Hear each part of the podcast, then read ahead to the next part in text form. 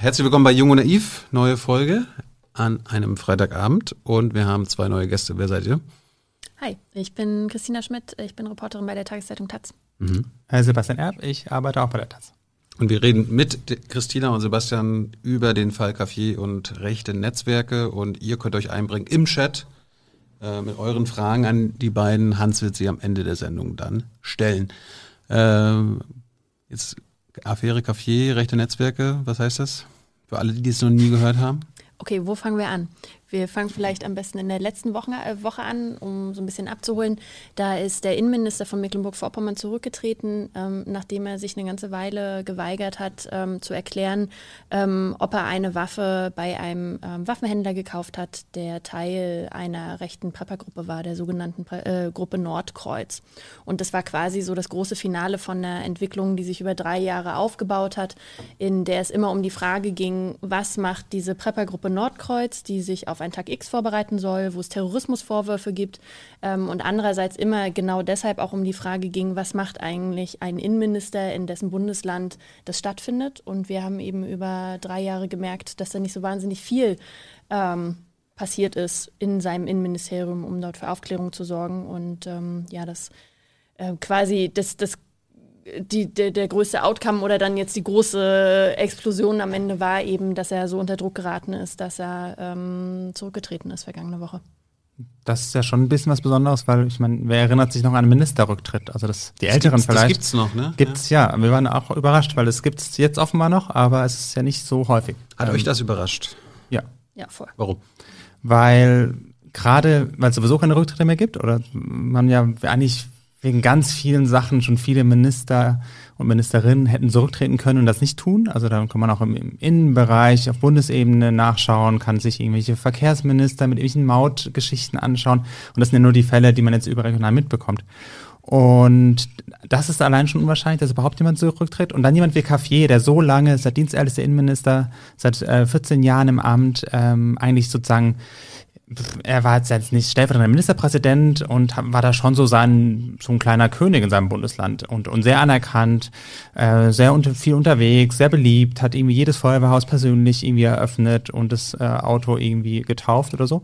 Und ähm, so jemand tritt eigentlich nicht zurück, zumal er dann eh so langsam im Rentenalter war und sozusagen seine Karriere dann eh eigentlich ein so ja gutes Ende finden sollte und dann zurückzutreten, das ja, das war schon ein Schritt, ich meine, auch die lokalen Zeitungen haben irgendwie am Tag vorher noch geschrieben, ist schon nicht so ganz einfach für ihn, aber zurücktreten wird er nicht. Und dann so, okay, doch.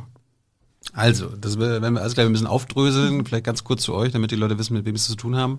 Äh, seit wann seid ihr bei der Taz? Warum seid ihr Journalisten geworden? Warum bist du Journalistin geworden, Christina? Oha, die war, ganz einfachen Fragen am Anfang. War, war, war es dein Traum, irgendwann Journalistin zu werden und für einen Ministerrücktritt zu sorgen? Nein. Nach der Schule? Äh, nein, also ich gehöre auch nicht zu denjenigen JournalistInnen, die äh, irgendwie mit 15 in der Schülerzeitung waren, sondern das ist bei mir alles, hat sich so im Laufe des Studiums erst entwickelt, dass mich so politische Prozesse und die Betrachtung der Gesellschaft sehr interessiert haben. Und so bin ich dann auch zu Taz gekommen, 2015, also vor fünf Jahren etwa, ähm, und war dort erst im Parlamentsbüro und konnte dort eben aus nächster Nähe Demokratie anschauen, wie die eigentlich funktioniert. Und dann hat sich das alles ein bisschen weiterentwickelt, dass ich angefangen habe, Reportagen zu schreiben und über die, diese Recherche, die ihren Anfang in Mecklenburg-Vorpommern hatte, aber uns dann irgendwie einmal durch die ganze Bundesrepublik geführt hat, ähm, dadurch kamen wir dann eigentlich so in den Investigativbereich, also in die Frage, gibt es rechtsextreme Netzwerke in der Bundeswehr und der Polizei äh, in Deutschland? Und ähm, ja, so hat hat das immer so über das Thema uns ähm, vorwärts geführt. Wo hast du deine Anfänge gehabt als Journalistin? Ganz am Anfang ähm, habe ich viel zu Studentenzeiten so ehrenamtlich für studentische Magazine oder sowas gearbeitet, aber war natürlich auch so bei der Lokalzeitung in äh, Mecklenburg-Vorpommern beispielsweise, wo ich selber herkomme. Nordkorea? Ähm, nein, das, äh, Ostsee-Zeitung. Ja, ja ah, Konkurrenz. ja, aber die, die, sind sie wirklich Konkurrenten? Nee, sind so ein ne? bisschen ja. äh, regional verschieden, genau. Und ähm, ja, aber dann, dann war ich auch ganz klassisch im Volontariat ähm, in der Regionalzeitung beim Weserkurier in Bremen und habe dort aber gemerkt, dass mich eher so die großen Geschichten interessieren und die großen Fragen, wo man dann auch Zeit hat, sich mm, auf, auf einen, einen Sachverhalt oder einen gesellschaftlichen Bereich einzulassen. Und das Tolle an unserem Beruf ist ja, dass wir meistens losgehen und sagen, hallo, ich bin Journalistin, ich habe eine Frage an Sie und die Leute antworten einem, was jetzt so in unserem Feld ein bisschen komplizierter ist, die dazu zu bringen. Also Weil sie nicht antworten. Beispiel Kaffee. ähm, genau.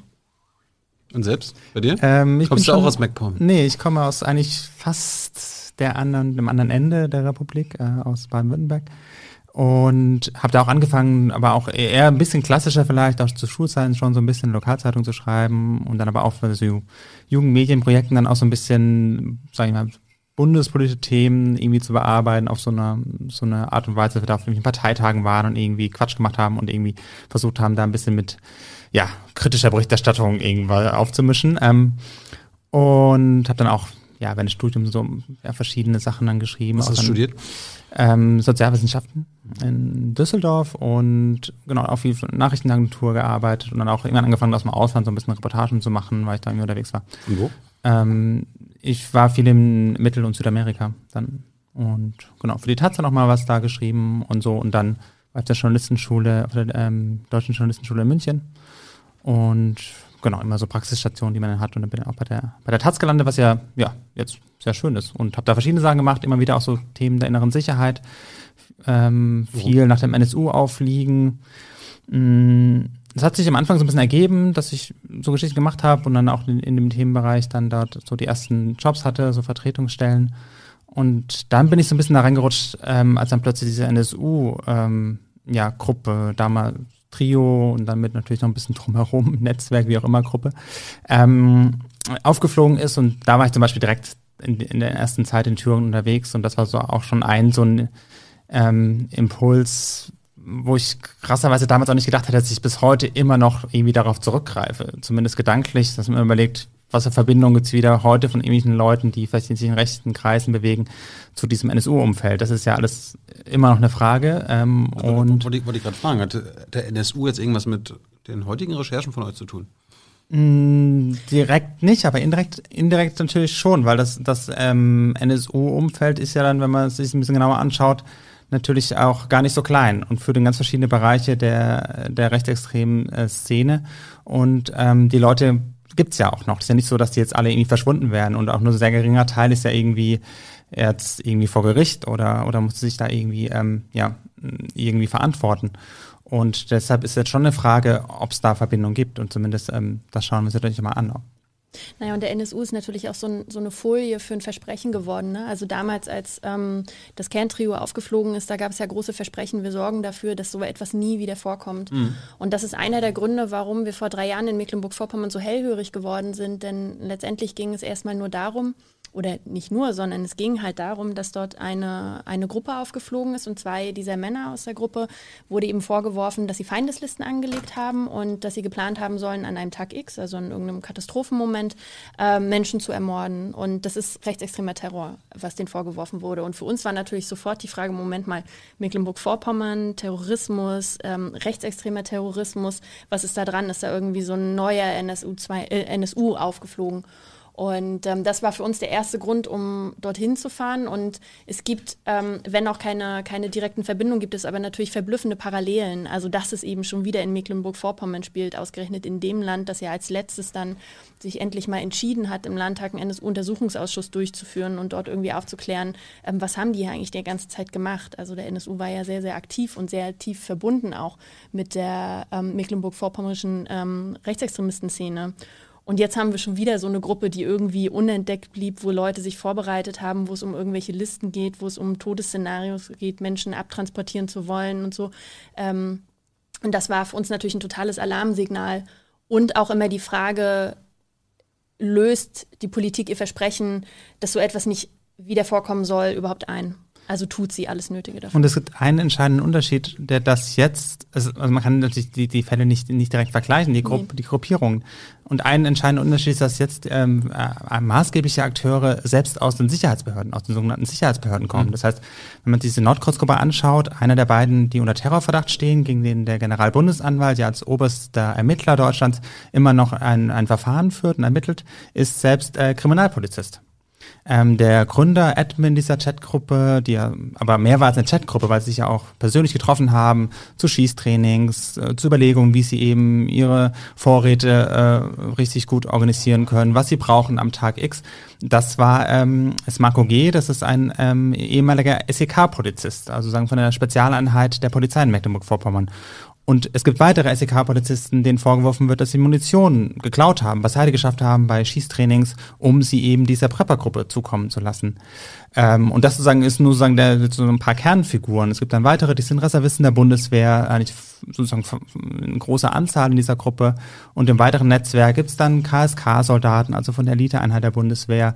Gibt es Leute, die beim Verfassungsschutz eigentlich sozusagen hauptberuflich arbeiten und dann in ihrer Freizeit sich mit irgendwie anderen Leuten zusammentun, die denken, dass sie so ihr eigenes Ding machen, machen wollen. Also sagen, das ist sozusagen das, was auch das Besondere an dieser, dieser Gruppierung und diesem Netzwerk ist, dass es Leute sind, die eigentlich, deren Aufgabe es ist, die einen Eid geschworen haben, dass sie die Demokratie schützen, dass sie uns alle die Sicherheit schützen und gucken, dass Deutschland irgendwie äh, ein guter Rechtsstaat ist. Und die machen aber ihr eigenes Ding und einige davon zumindest äh, haben sich sehr weit davon entfernt, was wir eigentlich so im demokratischen Rechtsstaat irgendwie haben wollen. Hey Leute, hier sind Thilo und Tyler. Jung Naiv gibt es ja nur durch eure Unterstützung. Hier gibt's keine Werbung, außer für uns selbst. Das sagst du jetzt auch schon ein paar Jahre, ne? Ja. Aber man muss ja mal wieder darauf halt, hinweisen. Ne? Stimmt halt. Ne? Und ihr könnt uns per Banküberweisung unterstützen oder PayPal. Und wie ihr das alles machen könnt, findet ihr in der Podcast-Beschreibung. Und jetzt geht's weiter. Wir gehen das alles, alles gleich mal ein bisschen versuchen, ein bisschen, bisschen chronologisch. Ja. Äh, sonst müssten, na gut, nicht alles, weil wir, sonst müssten wir wahrscheinlich fünf oder sechs Stunden sitzen. Aber äh, vielleicht fangen wir mal damit an. Wie seid ihr darauf gestoßen, auf, die, auf diese ganze Geschichte vor drei Jahren? Und was habt ihr geglaubt, was das so sein könnte? Man hat ja als Journalist dann auch irgendwie irgendwie so eine Vermutung, okay, da könnte es dahin hingehen und dann hat sich das ja mit der Zeit entwickelt. Und ihr habt wahrscheinlich immer, wart wahrscheinlich irgendwann so, wow, das nimmt ja immer größere Züge an. Mhm.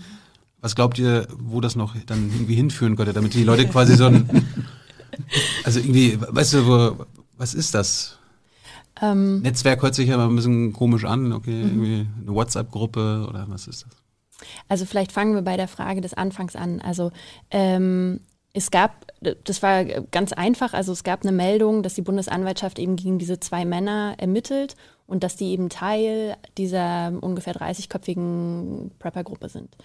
Und ähm, eine Private-Gruppe ist was? Ähm, das war in dem Falle eine Gruppe von äh, Menschen, die sich zusammengeschlossen hat, um sich auf eine Katastrophe vorzubereiten. Und die Frage, welche Art von Katastrophe ist, ist ungefähr die Frage, die heute jetzt alle Sicherheitsbehörden beschäftigt. Also wenn man die Leute aus dem Netzwerk oder aus der Gruppe selber fragt, dann sagen die sowas wie, naja, Stromausfall kann jederzeit kommen oder Sturmflut oder was auch immer man sich so irgendwie vorstellen kann. Ähm, Ermittlungsbehörden sind sich aber inzwischen total sicher, dass und wir auch immer mehr, ähm, dass das wenig mit irgendwelchen Naturkatastrophen oder sowas zu tun hat, sondern dass es tatsächlich um äh, politische Katastrophen ging. Also das ist eine Gruppe von Leuten, die sich auf den Zusammenbruch des Staates vorbereitet, den sie beispielsweise sehen, weil zu viele Flüchtlinge kommen.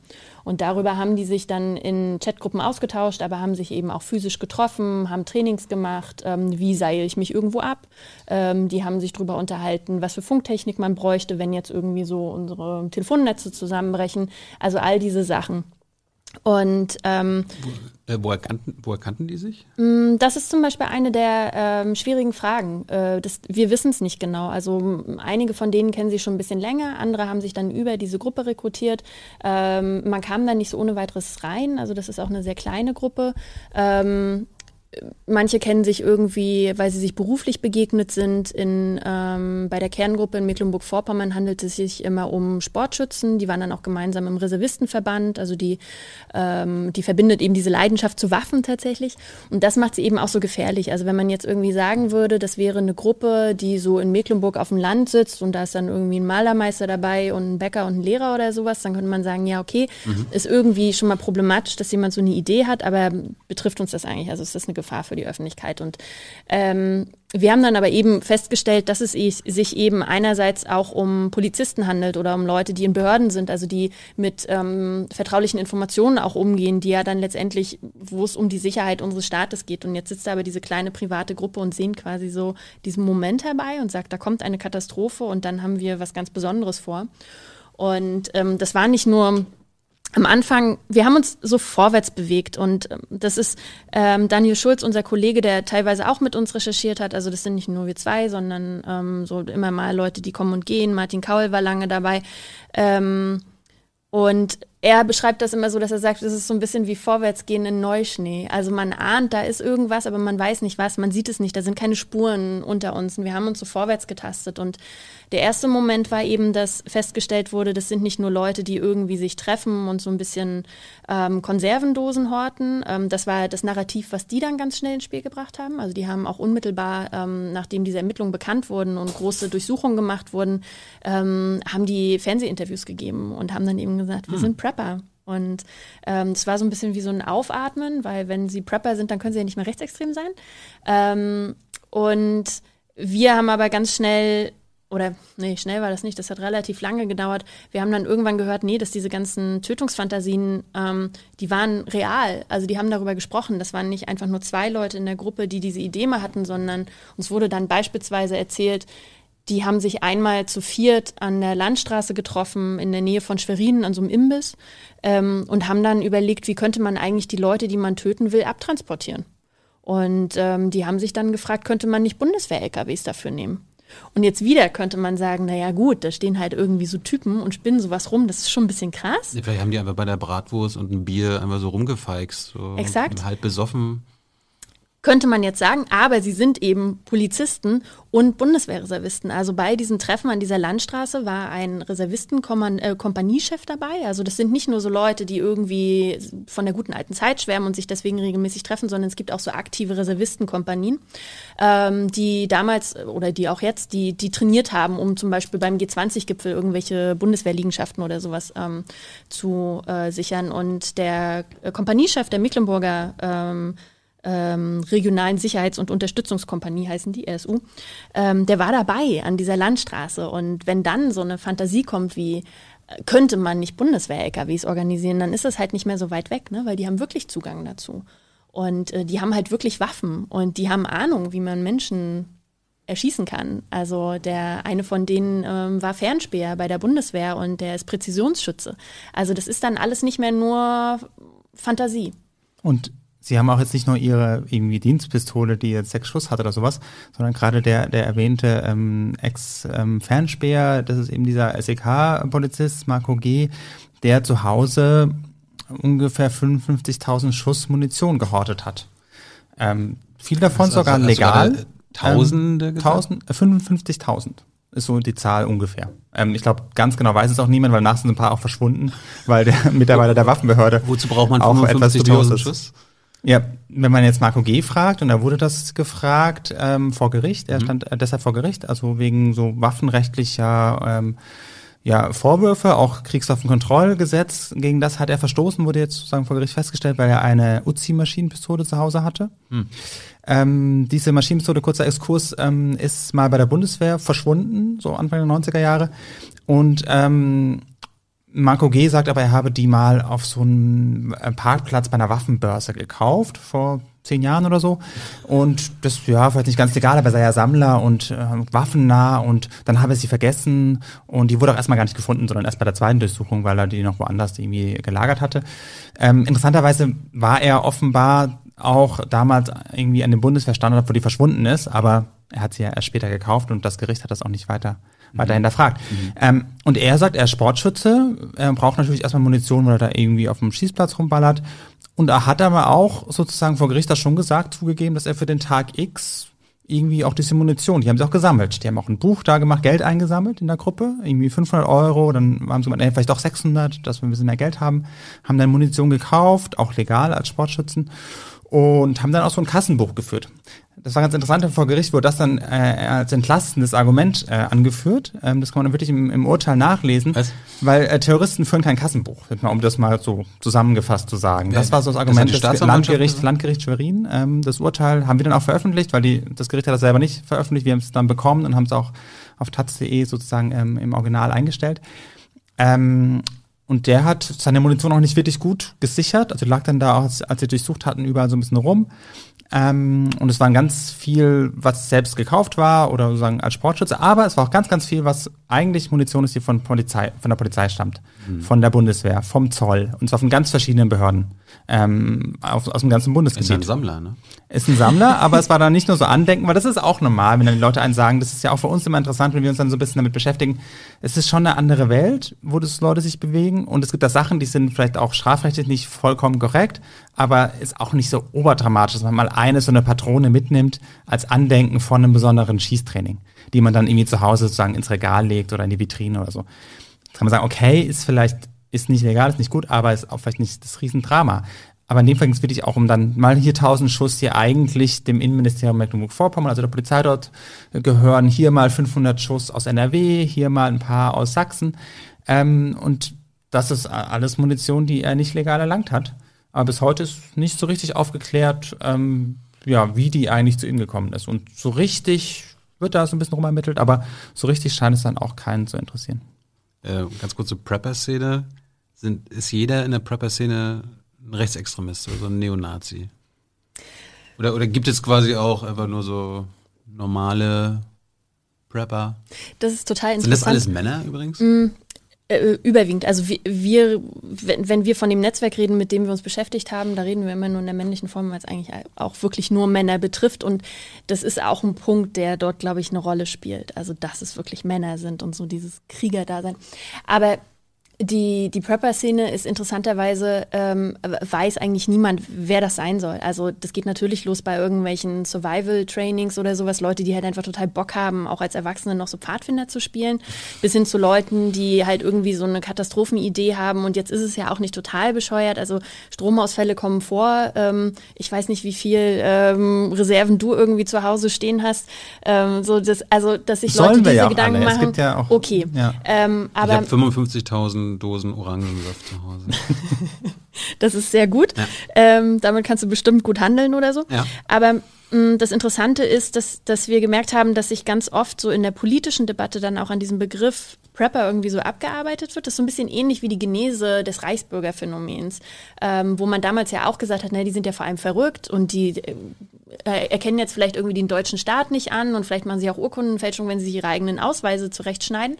Aber mh, das, die müssen ja nicht alle recht sein. Und heute weiß man aber, dass die, dass die Schnittmenge gigantisch groß ist. Also ich weiß nicht, wie viele äh, linke oder linksextreme Reichsbürger man so gefunden hat. Und genau das Gleiche ist auch bei den Preppern so. Und ähm, das große Problem ist aber, es gibt so gut wie keine ordentlichen Analysen, weswegen es halt immer noch funktioniert, Prepper so wegzudefinieren. Ähm, da hat beispielsweise sogar mal der Staatssekretär aus dem Verteidigungsministerium Peter Tauber im äh, Verteidigungsausschuss gesagt, naja, seine Großmutter sei ja eigentlich auch Prepper, weil sie ja auch Konserven bei sich zu Hause hätte. Und das bringt natürlich die ganze Diskussion nicht weiter. Also während wir dann irgendwie versucht haben, dieses Netzwerk in Mecklenburg-Vorpommern zu analysieren und zu verstehen, ähm, kamen dann immer andere Leute, die so Seitendebatten geführt haben, gesagt haben, ja, aber meine Großmutter ist doch auch Prepper. Und wir dachten, ja, aber wir reden hier über 55.000 Schuss Munition. Wir reden hier über Leute, die sich vernetzt haben, die eigentlich Spezialkräfte sind, die uns sichern sollen, die aber daraus ihr Wissen mitnehmen, um ihren eigenen Plan zu machen, die Leichensäcke bestellt haben, jetzt behaupten, das seien total gute Schlafsäcke und nur dafür gedacht gewesen. Und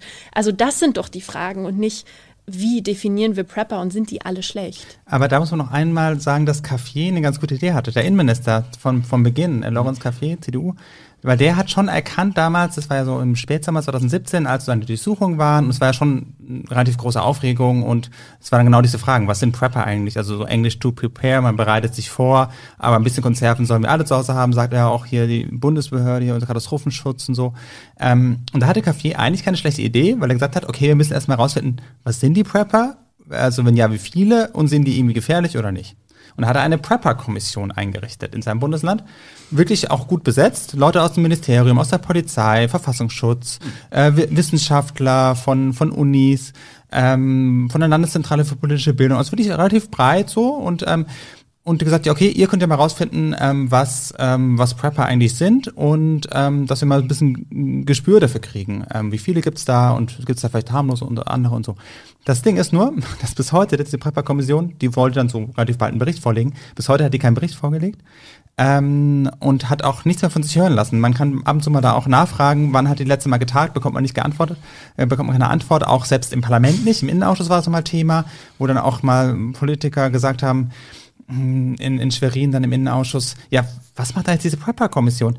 Und äh, wir hatten dann die, Die, die Möglichkeit. preppen den Bericht noch. Ja, das ist, ähm, und es gibt aber offenbar, es gibt einen Bericht. Das Problem ist nur, dass er offenbar ähm, so schlecht, peinlich oder unzureichend oder nicht ganz umfassend ist, dass offenbar das, ja, sich nicht, nicht trauen, den zu veröffentlichen. Ähm, und wir konnten von einem Jahr war das, konnten wir mal so den Bericht auch nicht sehen. Das wirklich auch ähm, alles geheim und so ab, äh, abgeschirmt. Aber wir konnten so interne Kommun- Kommunikation, die, die über das, ähm, in so einem Verfahren, wo es darum ging, immer über so äh, Informationsfreiheitsgesetz, da konnten wir in dem Rahmen irgendwie mal so Kommunikation zumindest anschauen, dieser, dieser, ähm, dieser Kommission. Und da hat man schon so einen Eindruck bekommen, was die eigentlich gemacht haben und was sie vor allem nicht gemacht haben, was sie herausgefunden haben.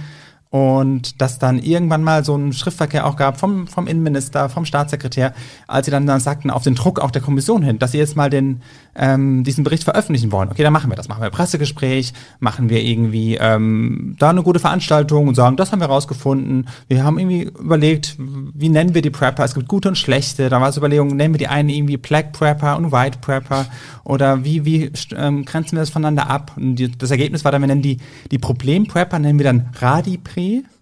Ähm, ja, das klingt wie so eine Kopfschmerztablette oder so, aber das war sozusagen das Ergebnis dieser Kommission. Immerhin, das war ein Ergebnis.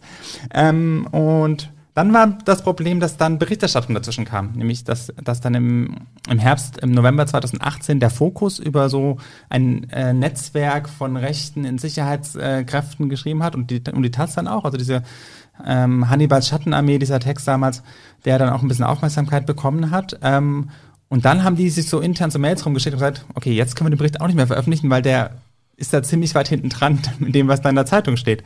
Ähm, und ja, seitdem hat man eigentlich nicht mehr viel gehört von dieser Kommission, die ja eigentlich ein, ja, Das ein heißt, gutes Ziel hatte. das heißt, wenn jetzt einer zuguckt, Mhm. der Zugang zu dem Report hat, würde den immer noch gerne nehmen, oder? Ja, es gibt auch sogar Möglichkeiten auch, äh, informant.taz.de, Mhm. ähm, sichere Briefkasten, ähm, wo es nicht zurückverfolgen ist, wer den geschickt hat. Also klar, würden wir uns mal anschauen, aber ehrlich gesagt, wir erwarten uns jetzt nicht so wahnsinnig viele Erkenntnisse draus. Es ist eher ein total gutes Beispiel dafür, ähm, wie wenig es den Sicherheitsbehörden äh, gelungen ist, irgendwie sich ein eigenes Bild davon zu machen. Also da, da ist eine Gruppe, die, die zwar ein Ziel hatte, aber die, das sind ja jetzt auch keine Vollzeit.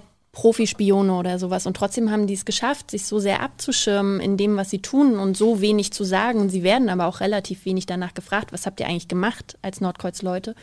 Ähm, dass da halt bis heute noch nicht mal irgendwie so ein Lagebild über das Phänomen Preppen erstellt werden konnte. Und ähm, da gibt's ein, eine, ganz witz, also eine ganz witzige Passage in diesem Kommunikationsverlauf aus, aus der Prepper-Kommission war dann, wo der Verfassungsschutz ähm, vorstellen musste, was er so rausgekriegt hat. Und da war dann so der, ähm, der Datenrechercheur des Verfassungsschutzes und der hat dann eine Präsentation gehalten und ähm, hat eben gesagt, ähm, dass es zum Beispiel so auf Facebook gibt es so offene und geschlossene Prepper-Gruppen und in den offenen Gruppen hat er sich umgeschaut und da ist ja gar nichts Schlimmes zu sehen. Und die geschlossenen, ja, da könnte er jetzt nichts dazu sagen, weil das sei ein bisschen kompliziert, dort reinzukommen.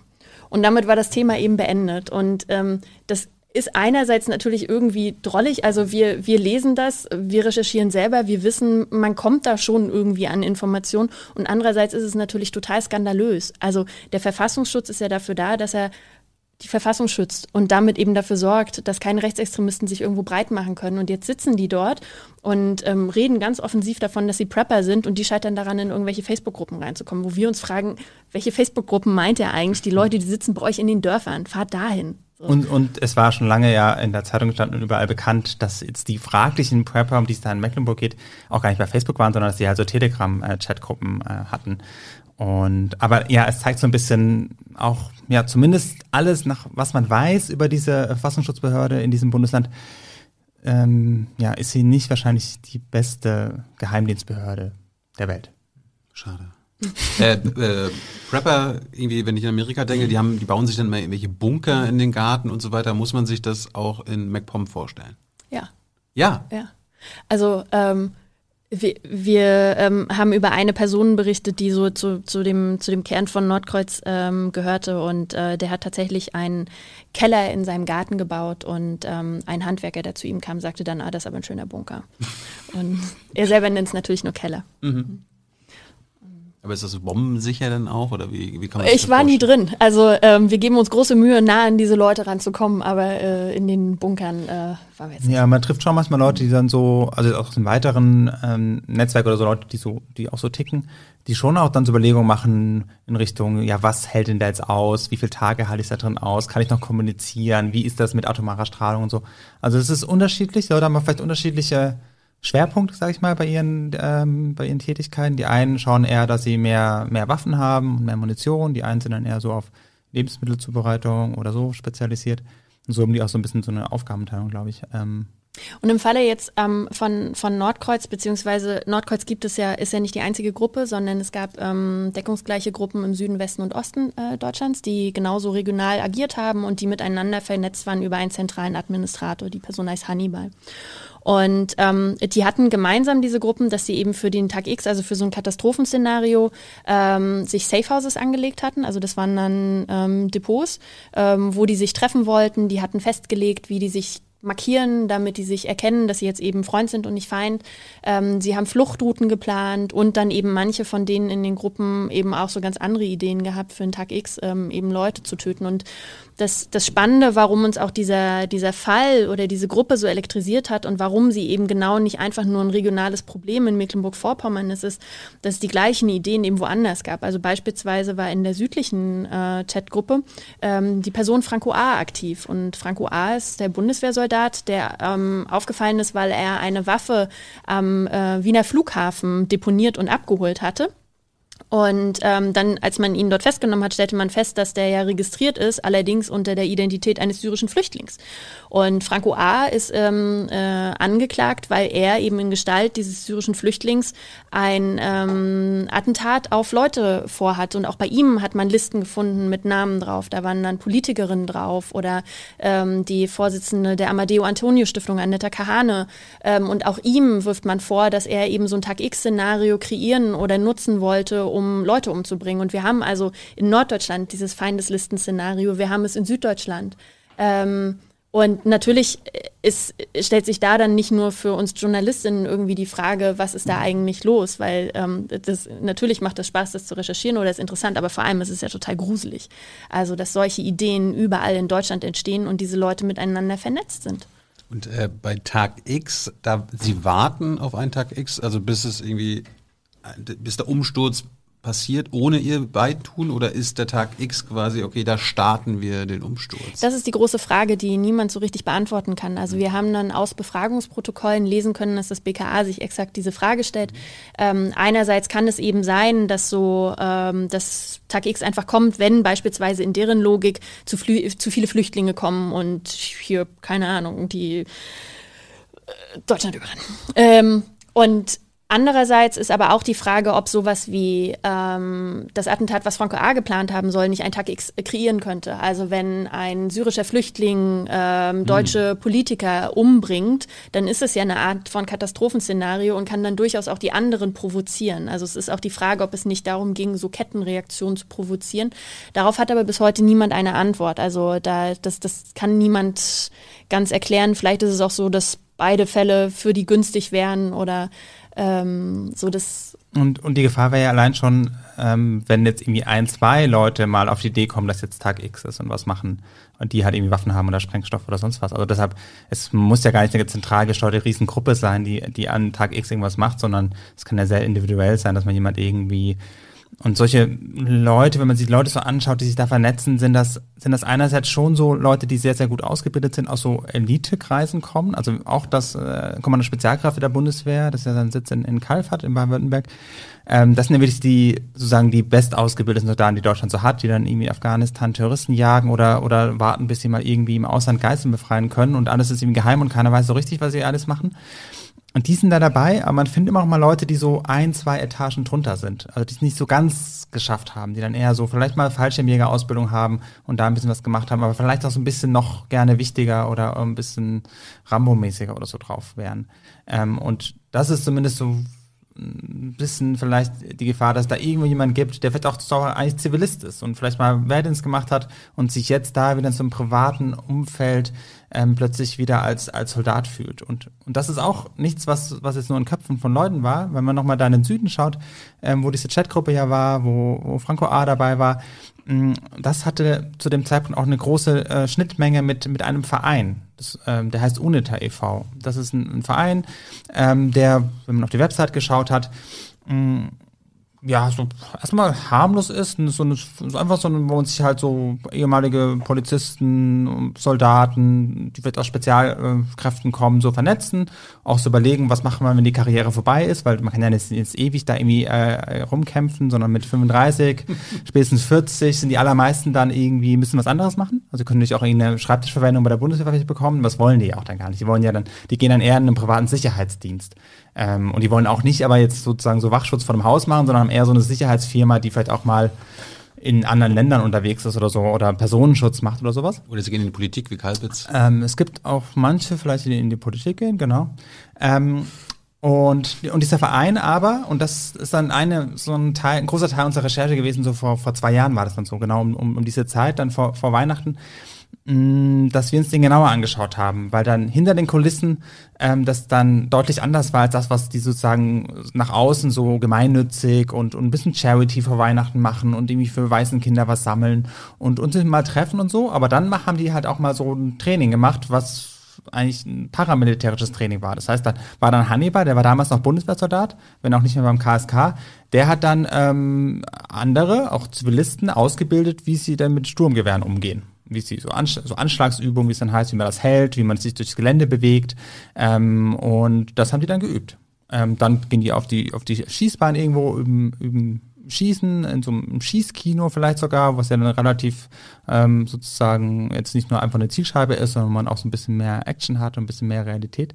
Ähm, und dann haben die so schon gibt es dann auch so, so Pläne von, von Hannibal, das ist eben dieser, diese zentrale Figur. Äh, heißt der so oder ist das sein Spitzname? Sein Spitzname, den er beim, beim KSK so hatte. Ist das so der Q äh, aus Deutschland oder was? Ähm, er hat den Namen nicht von dem Hannibal von den Elefanten. Es gibt ja, ja viele. Hannibals, gibt auch, ähm, ja, sondern von dem vom A-Team. Das sind jetzt auch was sozusagen ah. dieses, dieses, ja, so Mit, mit der Zigarre im Mund.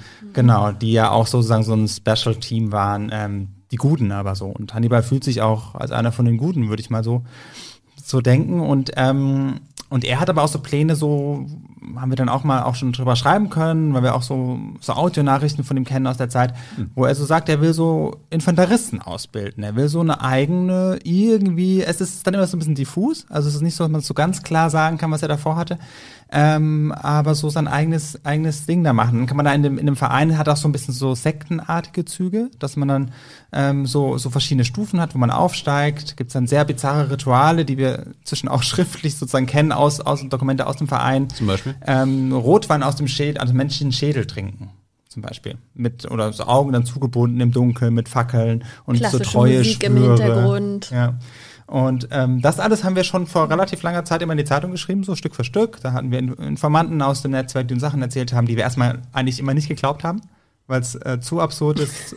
Ähm, ich glaube, es und irgendwann auch, hatten also wir dann, gerade die jetzt Leute, die jetzt hier zugucken. ja, die äh, Dokumente haben wir teilweise auch veröffentlicht, die kann man sozusagen im Original auf taz.de nachlesen. Ähm, von diesem Training gibt es irgendwie ein Drohnenvideo, das man anschauen kann. Ähm, inzwischen, und das ist das Interessante, dass wir das seit zwei Jahren eigentlich in die Zeitung schreiben und die Behörden immer so gesagt haben, ja, gucken wir mal so. Ähm, aber es hat sich geändert. Ähm, und dieser Hannibal, ist es der, ist der, der Chefguru? Und wo, wo, wo kommt der her? Und wisst ihr eigentlich, wer das ist? Also ja. mit bürgerlichem mhm. Namen? Also äh, Hannibal heißt André S. Ähm, und André S. ist äh, eben Soldat des Kommando Spezialkräfte gewesen, also so absolute Elite, die dann so in Afghanistan unterwegs sind und so. Und ähm, seit einiger Zeit, seit einigen Jahren hat Hannibal aber irgendwie viel in seiner Freizeit dafür gesorgt, um sich eben mit solchen Leuten zu vernetzen. Also er war der maßgebliche Antreiber, um diese Prepper-Chat-Gruppen in Norden, Süden, Westen, Osten ins Leben zu rufen. Er hat dann mit mehreren KSK-Soldaten zusammen diesen Verein nebenbei noch gegründet. Das ist alles so ein bisschen ähnlicher Zeitverlauf. Ähm, und äh, hat also auf der einen Seite eben so wirklich diesen offiziellen Zweig gegründet, ne, dieser Verein, der irgendwie Charity macht und mit eigenen Fantasieemblemen und sich mit Schwertern segnet. Ähm, und auf der anderen Seite dann aber wirklich so diese strengen konspirativen Prepper-Gruppen die sich aber auch überschneiden. Also die, die haben miteinander zu tun. Und er war so derjenige, der das alles angeleitet hat. Das hat sich dann aber in manchen Regionen, wie zum Beispiel in Norddeutschland, so ein bisschen verselbstständigt. Was es auch total schwer macht, das anzugucken, ne? weil das ist dann immer so ausgefranst und mal hast du irgendwie so eine Webseite, wo dann so ein Verein sich offiziell darstellt als gemeinnützig. Mal hast du irgendwie so 30 Leute, die halt irgendwie vom Preppen reden. Aber was ist denn da schon dran? Und das hat es halt total schwer gemacht, dieses ganze Ding anzugreifen, weswegen wir uns auch manchmal selber einfach nicht geglaubt haben, so was, was wir da gesehen haben. Also dass wir da wirklich so eine äh, militante rechtsextreme Vernetzung sehen. Und Gott sei Dank ähm, haben wir inzwischen Einschätzungen von Sicherheitsbehörden, also insbesondere natürlich dem Bundesamt für Verfassungsschutz, ähm, das ganz klar sagt, dass die Kerngruppe in Norddeutschland rechtsextrem ist, das ganz klar sagt, dass der Verein UNITA ähm, rechtsextreme Verdachtsmomente ähm, zeigt. Also die, die beobachten den jetzt und schauen sich den an, ob der verfassungswidrig ist. Die sagen inzwischen sogar auch, ähm, dass selbst Hannibal einfach äh, Anzeichen für rechtsextreme Tendenzen ähm, gezeigt hat. So, ne? Also das ähm, sind überall wirklich so diese rechtsextremen Typen, aber das macht es trotzdem total schwer, das immer nur juristisch anzufassen, weil wenn du das dann auseinanderzehrst und guckst, was ist da eigentlich passiert, dann hast du halt am Ende irgendwie nur noch so einen Verstoß gegen das Waffenrecht, weil jemand seine Munition falsch gelagert hat. Mm, und das, das äh, bremst halt die Debatte total, wenn sie jemand bremsen möchte. Und das ist der Fall, weswegen wir ähm, in Norddeutschland auch so hartnäckig dran geblieben sind, weil wir gemerkt haben, da wird total gebremst, obwohl das ja so ein, so ein Kernland ist, wo man ganz, ganz viel drüber reden konnte, weil dort so viel Wichtiges passiert ist.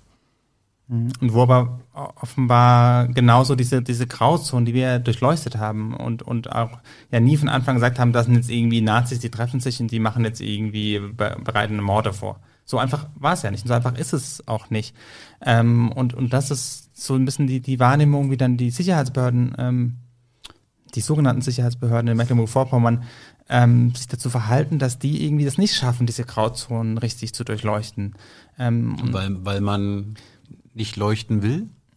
Das ist eine gute Frage. Es ist schon so, dass die natürlich auch andere, mh, also das ist jetzt ganz aktuell, wenn Sie jetzt wissen, was Ihre gesetzliche Grundlage ist, da scheint es auch nicht bei allen immer so ganz, nicht so ganz im Kopf zu sein, ähm, dann haben Sie natürlich auch gewisse Beschränkungen. Und das ist ja auch gut so. Wir wollen ja gar nicht, dass ein Verfassungsschutz irgendwie unsere Handys mitliest und auch irgendwie in alle Chatgruppen reinkommt. Das, das wollen wir ja gar nicht. Ähm, Über die ähm, Bundesregierung.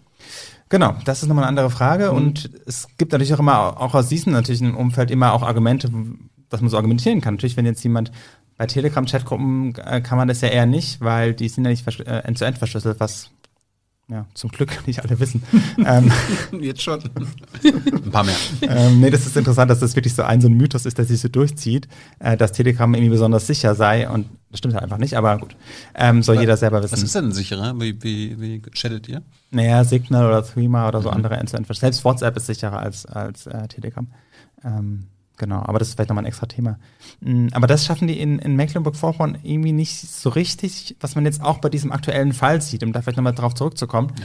wo es ja darum ging, dass ähm, wir mal so gehört hatten und auch andere, so auf so eine Gerüchte, Informationsbasis, die jetzt aber nicht völlig abwegig war, ähm, dass Lorenz Caffier, der Innenminister, sich eine äh, Pistole gekauft hat bei einem Mann, der auch Mitglied diese für eine Weile bei dieser äh, Prepper-Gruppe Nordkreuz war. Und das ist dann auch jetzt nicht sozusagen irgendjemand dort, der hat schon in diesem ganzen Sicherheitsthema in Mecklenburg-Vorpommern eine sehr, sehr herausgehobene Rolle, denn er betreibt einen Schießplatz in, in Güstrow und hat auch so einen Waffen, sozusagen auch Waffenhändler und er ist ein sehr, sehr renommierter Schießtrainer, war selber auch deutscher Meister mit der Kurzwaffe mehrfach. Äh, Frank T. heißt er. Und der hat es geschafft, innerhalb so von 10, 15 Jahren ähm, aus diesem Schießplatz sozusagen so einen wie würde man sagen, Mekka für, für ja wirklich auch Spezialschützen zu machen. Da kommen dann wirklich Spezialkräfte, auch, auch wieder KSK, aus SEKs verschiedenen, aus, aus den USA, aus Österreich, aus anderen Ländern, aus kommen dahin und, ähm, und trainieren da, schießen da und treffen sich auch einmal im Jahr oder haben sich getroffen, gibt nicht mehr, zu einem sogenannten Special Forces Workshop. Und jetzt können äh, alle, die zuschauen, mal kurz raten, wer denn immer der Schirmherr war von diesem Special Forces Workshop. Darf ich raten? Herr Caffier? Ja, richtig. Er war da auch immer ähm, bei der Eröffnung mit dabei. Das LKA, also das Kriminalamt, hat diesen Workshop mit veranstaltet. Also die kannten sich sozusagen. Auch äh, Frank T., äh, dieser äh, Ex-Prepper sozusagen oder Ex-Mitglied von Nordkreuz äh, und Caffier. Das heißt, die hatten miteinander zu tun. Das heißt, es ist nicht völlig abwegig, dass er bei dem auch eine Waffe kauft. Caffier, das ist bekannt, ist Jäger. Ähm, das heißt, er kann auch dann eine, eine, es geht ja hier dann um eine Pistole, die kann man da auch brauchen. Eben äh, als Jäger darf man auch normalerweise zwei, zwei Pistolen irgendwie äh, haben. Und deshalb war die Frage Geht nicht man mit. Pistolen jagen, oder was? Ja, man hat die immer dabei, wenn man zum Beispiel am Ende, wenn man nicht ganz richtig getroffen hat oder das Tier irgendwie so halb weggerannt ist, dass man sozusagen so einen Gnadenschuss geben kann. Mhm. Aus einer naher Entfernung würde man nicht mit einem großen Gewehr machen. Das ist so eine, also das ist wirklich, haben wir uns auch nochmal durch uns Aber die erkundigt. Fachwelt diskutiert heiß darüber. Ähm, ja, und vor allem, was man nimmt. Meistens einen Was man Revolver, er hat jetzt eine, so eine Glock, so eine Pistole. Ähm, aber das würden wir jetzt erstmal sozusagen sagen, das ist jetzt nicht völlig abwegig, dass er die Pistole auch äh, als Jäger braucht. Ähm, aber die Frage war ja, hat er diese Waffe bei diesem Frank T. gekauft und war das ein Problem? Weil erstmal war das ja ein Waffenhändler, der irgendwie wahrscheinlich eine Lizenz hat dafür. Ähm, ich sage jetzt bewusst wahrscheinlich, weil auch die Waffenbehörden in Mecklenburg-Vorpommern nicht immer so ganz hundertprozentig korrekt offenbar arbeiten. Das kam dann auch raus in, den, in, in manchen Fällen. Ähm, aber deshalb haben wir die Frage immer gestellt und aber nicht, keine richtige Antwort bekommen. Ähm, wurde, das ist überhaupt so eine Methode auch vom Innenministerium, jetzt nicht nur Mecklenburg-Vorpommern, dass sie Fragen nicht immer richtig beantworten. Und dass sie manchmal, auch wenn man viele Fragen stellt, halt einfach mal ein, zwei davon nicht beantworten, dann fragt man nach und dann hat man irgendwann keinen Nerv mehr nachzufragen oder keine Zeit, wenn man dann eh schon was schreiben muss. Aber die Frage haben wir dann halt nochmal nachgefragt und äh, dann fiel es irgendwann auf, dass sie es nicht beantworten. Und dann irgendwann, ähm, das war dann so vor ein paar, paar Wochen, ähm, haben sie dann, und dann wurde es interessant, ähm, nicht nicht geantwortet, sondern haben sehr überspezifisch dementiert. Das ist ja auch so ein Trick ähm, von, von Behörden, dass sie dann auf die Frage, ähm, ob er eine Waffe gekauft habe, geantwortet haben, der Innenminister hat keine dienstliche Waffe, keine Dienstwaffe erworben. Und das ist dann so ein Punkt, wo also wir dann hellhörig werden und sagen, okay, interessant. Dann ist natürlich die nächste Frage, hat er privat eine Waffe erworben? Und dann kam wieder keine Antwort. Ähm, und dann kam nochmal na, noch nachgefragt und dann ähm, hieß es dann, äh, kam erstmal wieder nichts. Und dann aber war ganz gut, dass es dann eine Pressekonferenz gab. Und ähm, äh, Christina nach Schwerin gefahren ist. Dazu kommen wir äh, Ja, okay. gleich noch, ich will gar nicht so weit Ja. vorspringen. Ich will, Mhm, okay. äh, vielleicht mal zu euren Recherchen. Wie, wie habt ihr euch denn da reingearbeitet? Hattest du irgendwie Kontakte im MacPom, wo du schon so ein paar Informanten kanntest? Wie schafft man es als Taz-ReporterInnen, äh, da erstmal reinzukommen und die investigative Recherche, Mhm. Recherche zu starten? Mm, Das ist, glaube ich, eine Mischung aus ähm, zum richtigen Zeitpunkt am richtigen Ort sein und so ein bisschen Glück haben. Also ich bin damals dann, als diese Gruppe bekannt wurde, da sind etliche Rechercheteams losgefahren und wollten natürlich erstmal gucken. Da hilft es, wenn man lokal so ein bisschen Ahnung hat. Eine der beschuldigten Personen kommt aus Rostock, ich auch. Ich hatte so ein paar Ideen, wo ich jetzt mal nachfragen kann. Aber keine wirklichen professionellen Kontakte. Ich kenne den Verfassungsschutz äh, in Mecklenburg bis heute nicht. Ähm, und dann aber war das ganz interessant, dass ich, ähm, wir, wir bekamen dann einen Tipp. Also der entscheidende Moment war ein äh, Tipp von außerhalb, dass, ähm, dass uns jemand gesagt hat, naja, wir haben selber nochmal nachgeguckt und wir haben eben gesehen, dass viele von diesen Männern in der Nordkreuzgruppe Reservisten sind. Also da sind Leute vor Ort selber aktiv geworden, haben geguckt, sagen uns diese Namen irgendwas, Moment mal, die kennen wir doch alle. Und ähm, die haben uns darauf hingewiesen. Dadurch hatten wir einen enormen Moment, um überhaupt starten zu können. Ähm, das war aber noch eine Zeit, wo das nicht so richtig bundesweit interessiert hat. Also es war so ein bisschen so ein Orchideenthema, in das wir uns auch verbissen haben, weil wir es eben so wichtig fanden, diese, diese Frage zu stellen, ist es ein rechtsextremes Netzwerk, das sich auf einen Tag X vorbereiteten Leute umbringen will oder sind es harmlose Prepper? Und dadurch, dass er bei Mecklenburg-Vorpommern sowieso so bundesweit immer hinten runterfällt, also sich kaum jemand wirklich dafür interessiert, mh, hatten wir sehr viel Zeit, uns damit zu beschäftigen. Ähm, es Die, die, habt ihr auch, so- die habt ihr auch bekommen von der Taz. Die haben wir also auch ist Ja bekommen. nicht, ist ja nicht selbstverständlich. Nee, das ist überhaupt nicht selbstverständlich. Das war dann so ein bisschen so eine, so eine Grundsatzentscheidung, ähm, dass unsere Neugier so groß war und wir, wir, wir wollten einfach wissen, was ist da jetzt dran und haben uns rein verbissen und hatten natürlich auch immer Schiss, dass, dass wir, ähm, also erst war die Angst, wir laufen da etwas hinterher, was es nicht gibt. Und irgendwann hatten wir aber so viele Informationen zusammengesammelt und wurden immer sicherer, so dass sich bei mir das umgedreht hat und ich dachte, ich will gar nicht recht haben. So, das, äh, wir haben dann ja irgendwann diesen Begriff Schattenarmee geprägt, von dem ich auch so ein bisschen zurückgehe oder ich glaube wir alle, weil Armee ist irgendwie zu sehr gesteuert und zu sehr Gefüge und du hast den einen Generalen, der sagt, marschiert jetzt los. Ähm, davon würden wir abrücken. Aber ähm, uns hat es geholfen, dass wir dann vor Ort uns so ein bisschen, also mh, Verbindungen erarbeiten konnten oder Vertrauen erarbeiten konnten. Ähm, entscheidende Momente kamen aber immer von außen. Also es haben sich Leute an uns gewandt, die gemerkt haben, dass wir in dem Feld arbeiten, dass wir irgendwie eine gute Art finden, um darüber zu reden. Also viele haben ja Vorurteile und sagen, die Taz, die sieht halt einfach überall Nazis.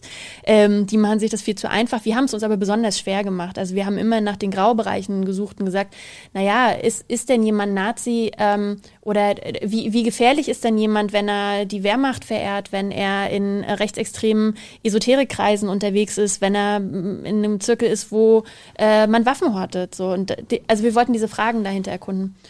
Und ähm, letztlich haben sich dann etliche Leute aus diesem Netzwerk an uns gewandt, ähm, die dort selber aktiv waren, die dann aber aus ganz verschiedenen Motiven zu uns kamen und eben geschildert haben, was intern passiert und haben uns so nach und nach dann Zugang dazu verschafft und haben uns nach und nach, so dass wir Chats mitlesen konnten oder nachlesen konnten, dass wir interner aus dem Verein gekriegt haben, ähm, dass wir Fotos, Sprachnachrichten, ähm, Erlebnisberichte, also alles Mögliche Das haben die euch zugetan gegeben? haben. Ja. Mit welchen Motiven? Das ist, doch ein- gar nicht so schlimm. Guckt euch das so an. Oder? Nee, Nee, das war eher das Erschreckende, dass, dass wir ja mit Leuten zu tun hatten, die tendenziell einen ganz anderen Bezug zu, zu Waffen, zu Gewalt, zu Militär haben als wir. Also wir beide nicht bei der Bundeswehr gedient haben ähm, und mal vielleicht einzelne Bezüge hatten und auch mal vielleicht mal eine Waffe in der Hand hatten oder so, aber jetzt, jetzt nicht näher. Ähm, und dass selbst da Leute waren, die auch tendenziell wahrscheinlich irgendwie relativ weit rechts zum politischen Spektrum ähm, stehen oder weiter rechts als wahrscheinlich der durchschnittliche Taz-Leser oder Leserin, aber die das auch schon problematisch fanden, was da passiert ist.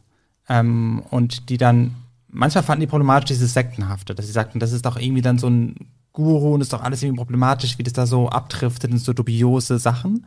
Ähm, andere fanden aber auch, dass es dann einfach halt, die wollten vielleicht wirklich nur diese berufliche Vernetzung haben. Ähm, und so, das ist ja auch total legitim, dass man sich dann mit alten Kameraden da trifft und dass sich überlegt, wie kann ich jetzt irgendwie weitermachen äh, im Job und so weiter. Mm, Und die gesagt haben, das ist doch viel zu krass, wie das hier jetzt in solche, ja, so private Aufrüstung oder diese, diese Vernetzung mit äh, auf irgendwelche Ziele hin, die, die werden gar nicht durchschaut. Ähm, oder die uns nicht gesagt werden, aber die ich irgendwie empfinde, dass es nicht die, dass es keine korrekten Ziele sind.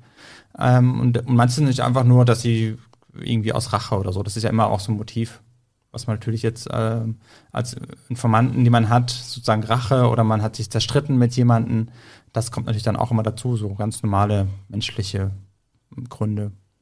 Aber das ist uns ja auch egal am Ende. Ähm, sozusagen, wenn wir prüfen natürlich sehr, sehr präzise, ob die Informationen stimmen. Ähm, und gerade in dem Fall, klar, wenn man was, was schriftlich hat, dann überprüft man, ob das irgendwie authentisch ist, ob das irgendwie auch äh, gefälscht sein könnte oder nicht. Wenn einem jemand was erzählt, dann waren wir in dem Fall, glaube ich, besonders vorsichtig. Und es gibt ja immer dieses berühmte Zwei-Quellen-Prinzip, was ja so grob sagt, dass man jetzt nicht vom Hören sagen, einer sagt was, okay, schreibe ich in die Zeitung. Aber wir hatten ja oft dann eher so ein, weiß ich nicht, Fünf-Quellen-Prinzip, weil wir gesagt haben, okay, das klingt jetzt irgendwie so absurd, aber es haben schon zwei Leute erzählt. Also immer die Frage, haben die das von einem dritten vielleicht von einer gemeinsamen Quelle oder gibt es noch jemand anderes, der das auch nochmal Gib, bestätigt? gib, gib mal ein Beispiel, wo Ähm, man fünf Quellen im Prinzip anwenden muss. Wo wir sehr viel rumgesucht haben, war zum Beispiel, dass wir gehört haben, dass ein Kopfgeld ausgesetzt worden sei ähm, auf Verräter in diesem Netzwerk. Das war dann nach den ersten Veröffentlichungen schon. Dass dann, da gab es dann auch Zahlen, die kurstierten, irgendwie 5000 Euro war, glaube ich, so eine und die anderen sagten, nee, dann noch ein bisschen mehr. Und das ist was, was, wenn man das reinschreibt, ja auch dann irgendwie ähm, Zweifel auch vielleicht justiziabel ist. Man sagt das auch in diesem Kontext von diesem UNITA-Verein. Und das war so, wo wir versucht haben, mit möglichst vielen Leuten irgendwie zu reden, die das wissen können, ob das da wirklich, weil es auch nicht unbedingt schriftlich war, ob das da sozusagen so genannt wurde. Das war so ein Beispiel, das mir einfällt. Ich glaube auch eins der, eins, eine der größten Herausforderungen war, ist es natürlich total gut, wenn du diese, diese Informationen zugetragen bekommst, aber gleichzeitig ähm, geht es ja auch nicht nur darum, dass wir jetzt irgendeinen Skandal auf, aufzeigen wollen und erklären wollen, sondern es geht ja immer auch darum, passieren dort rechtsterroristische Dinge. Das heißt, die Leute, die sich an uns wenden, die sind halt potenziell auch in Gefahr, ne? so dass wir im Laufe der Recherche auch oft einfach die Mühe hatten, dass wir so viele Quellen zusammensuchen mussten, dass es auch für wirklich niemand mehr nachvollziehbar ist, woher haben wir eigentlich die Informationen. Also weil ähm, klar wollen wir eine gute Geschichte haben, aber nicht zum Preis, dass wir jemanden in Gefahr bringen.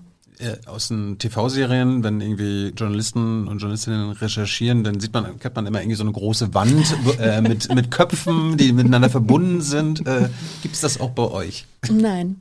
Wir Weil, doch malen, wir, schon mal, aber Äh, nicht, wir- nicht wir- wir malen schon, ja. aber, ähm, wir haben die Zettel, die wir dann wieder zusammenrollen Die, können. ja, die Taz hat leider ähm, äh, steht immer noch so sehr auf Großraumbüros, ähm, Mhm. so dass wir dort einfach auch unsere Informationen nicht irgendwie an der Wand hängen lassen und nach Hause gehen können, sondern wir müssen natürlich auch da irgendwie gucken, dass alles immer fest verschlossen und gut versteckt und mit fünf Passwörtern und Schlössern gesichert ist.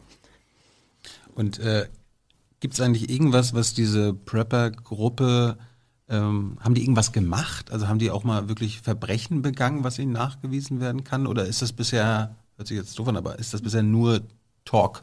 Nee, das ist, das ist genau die entscheidende Frage und das ist auch die, weswegen das, glaube ich, lange so schwer war, damit umzugehen. Ähm, es gibt nicht die drei Leichen, die man gefunden hat und die man denen jetzt zuordnet. Ähm, was es was es gibt, sind lauter kleinere Verfahren, also ganz viel so im Bereich ähm, Waffengesetz, Verstoß gegen das Waffengesetz, weil die dann mal von der Bundeswehr irgendwelche Zündschnüre mitgenommen haben oder halt irgendwie Marco G. mit seinen 55.000 Schuss äh, Munition unter Uzi oder sowas. Ähm, da gibt es viele Verfahren. Ähm, das sorgt aber auch dafür, also einerseits könnte man sagen, gut, da sind ja Gerichtsverfahren, das sorgt aber auch dafür, dass immer alles total vereinzelt wird. Also die Ermittlungen gegen die beiden Nordkreuz-Beschuldigten mit den Feindeslisten, die laufen bis heute. Da gibt es keine Anklage, sondern da wird einfach nur weiter ermittelt. Wir verstehen aber zum Beispiel nicht, also wenn man jetzt diesen Plot hat, die haben eine Feindesliste, die hatten einen Plan, Leute umzubringen und die Ermittler suchen jetzt die ganze Zeit, wo sind eigentlich deren Waffen und Munition, damit die das belegen können. Und jetzt finden die bei deren Kumpel von Nordkreuz, Marco G., finden die Waffen und Munition, verhandeln denen aber in so einem ganz eigenen Format, einfach nur, weil er halt die Waffen schlecht gelagert hat ähm, und packen das nicht zusammen mit dem Terrorverfahren. So, dann hätte dann, dann hätte man ja schon, schon diesen, diesen Kasus, diesen Fall, den man einfach braucht, um einen Gerichtsprozess zu machen. Wenn man eine terroristische Vereinigung hätte, da brauchen wir ja drei Leute dafür, dann könnte man 129a ein Verfahren machen und hätte natürlich sehr große Ermittlungsbefugnisse, ähm, um da weiter zu ermitteln. Aber das sieht der Generalbundesanwalt, der zuständig wäre, ähm, das sieht er nicht. Also sagen, das wurde auch geprüft, ob da eine, ob sozusagen Nordkreuz oder ein Teil von Nordkreuz, der Kern vielleicht, der harte Kern davon, irgendwie eine terroristische Vereinigung sein könnte. Und das wird von den Behörden bislang ähm, verneint. Und nicht alle Expertinnen, sage ich mal, können das so nachvollziehen, warum das so ist. Ganz kurz nochmal zum Nordkreuz, weil ihr sagt, das ist ja deutschlandweit alles vernetzt. Gibt es dann auch ein Ostkreuz, Westkreuz, Südkreuz? Aber ja. nicht mit dem Namen.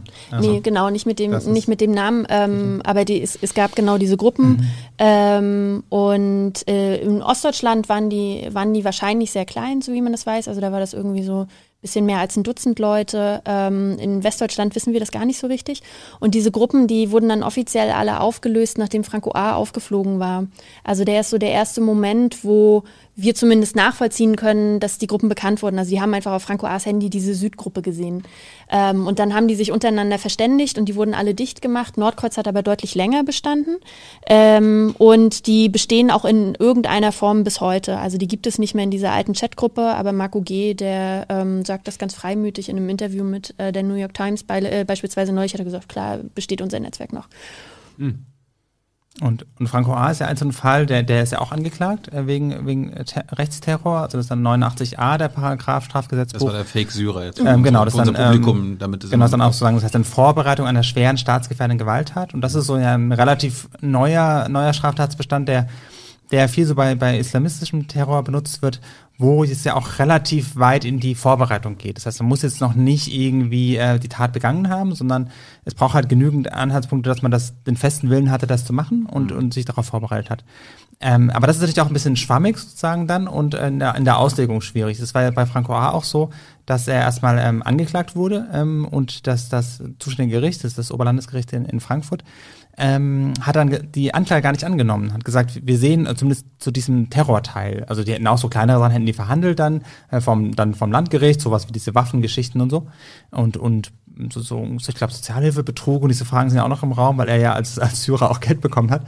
Ähm, und aber die haben das erst nicht, äh, nicht angenommen und dann hat der Generalbundesanwalt aber dagegen sozusagen ähm, Einspruch eingelegt und hat auch noch weiter ermittelt, bis dann der Bundesgerichtshof ähm, äh, entschieden hat, dass wegen äh, Rechtsterror verhandelt werden muss. Ähm, und das Verfahren, äh, die Hauptverhandlung steht an. Äh, die wurde auch schon eigentlich für den Herbst dieses Jahr angekündigt. Jetzt heißt es also irgendwann Anfang nächstes Jahr.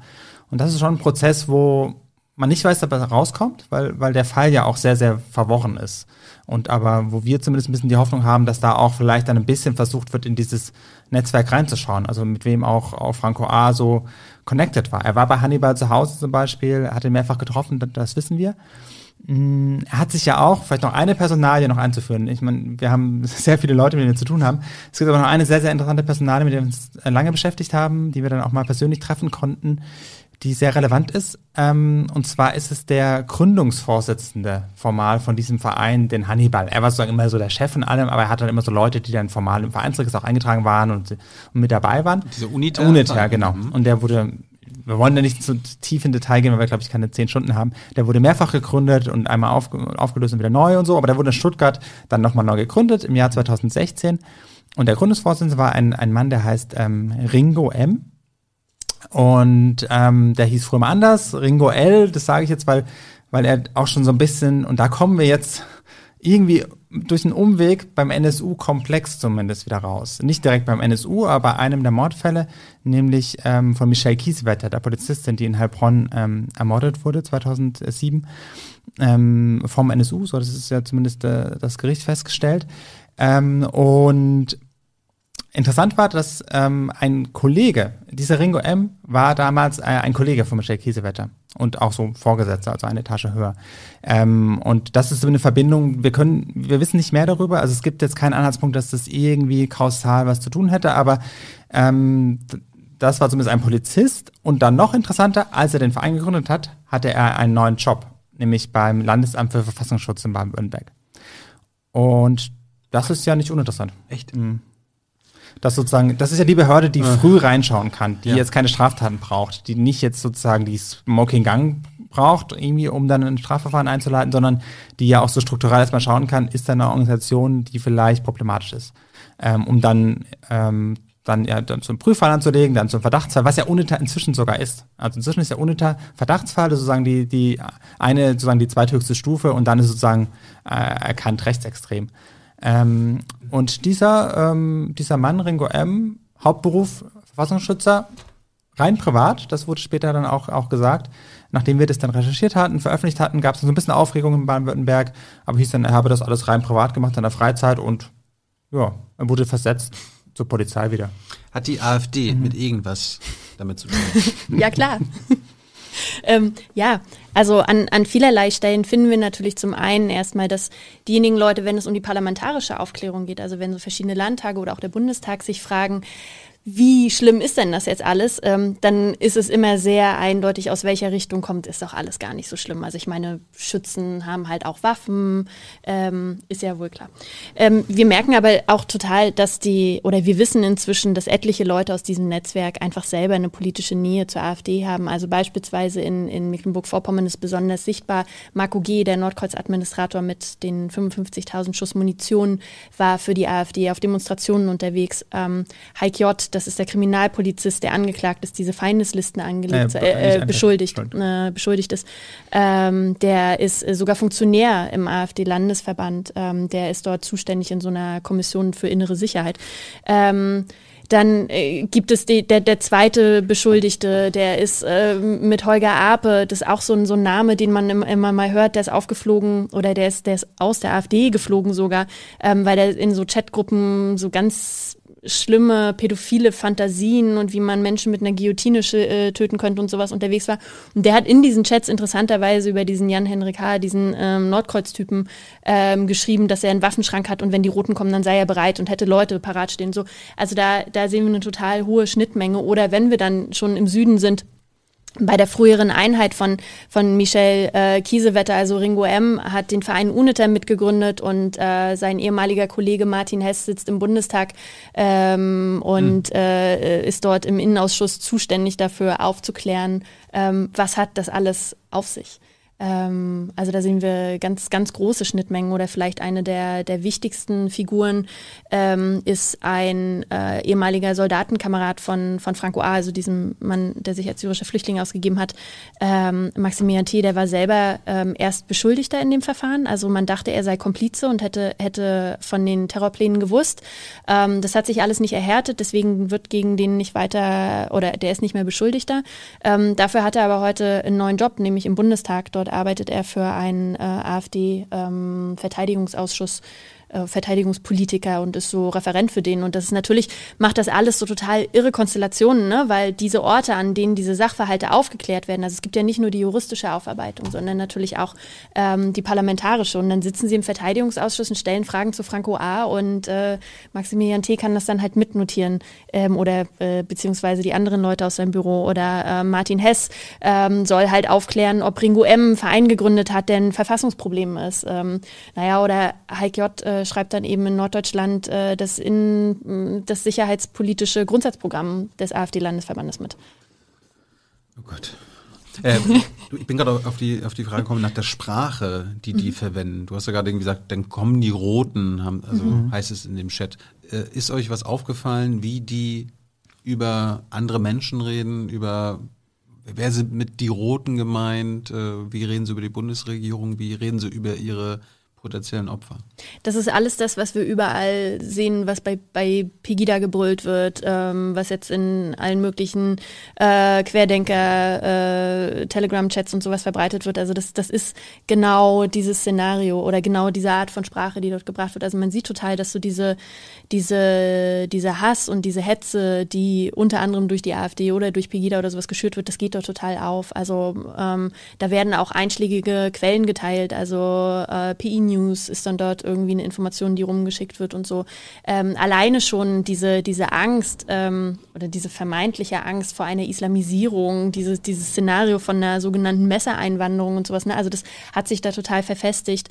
Aber man muss auch sagen, und das ist total wichtig in dem Sachverhalt, das ist nicht so, dass die alle 2015, weil viele Flüchtlinge da waren und irgendwie Verunsicherung herrschte, plötzlich rechts wurden. Also die gibt es auch. Da, da ähm, beobachtet ähm, das Bundesamt für Verfassungsschutz tatsächlich so eine neue Strömung. Das sind dann immer so, klingt ein bisschen lustig, fast spontan radikalisierte.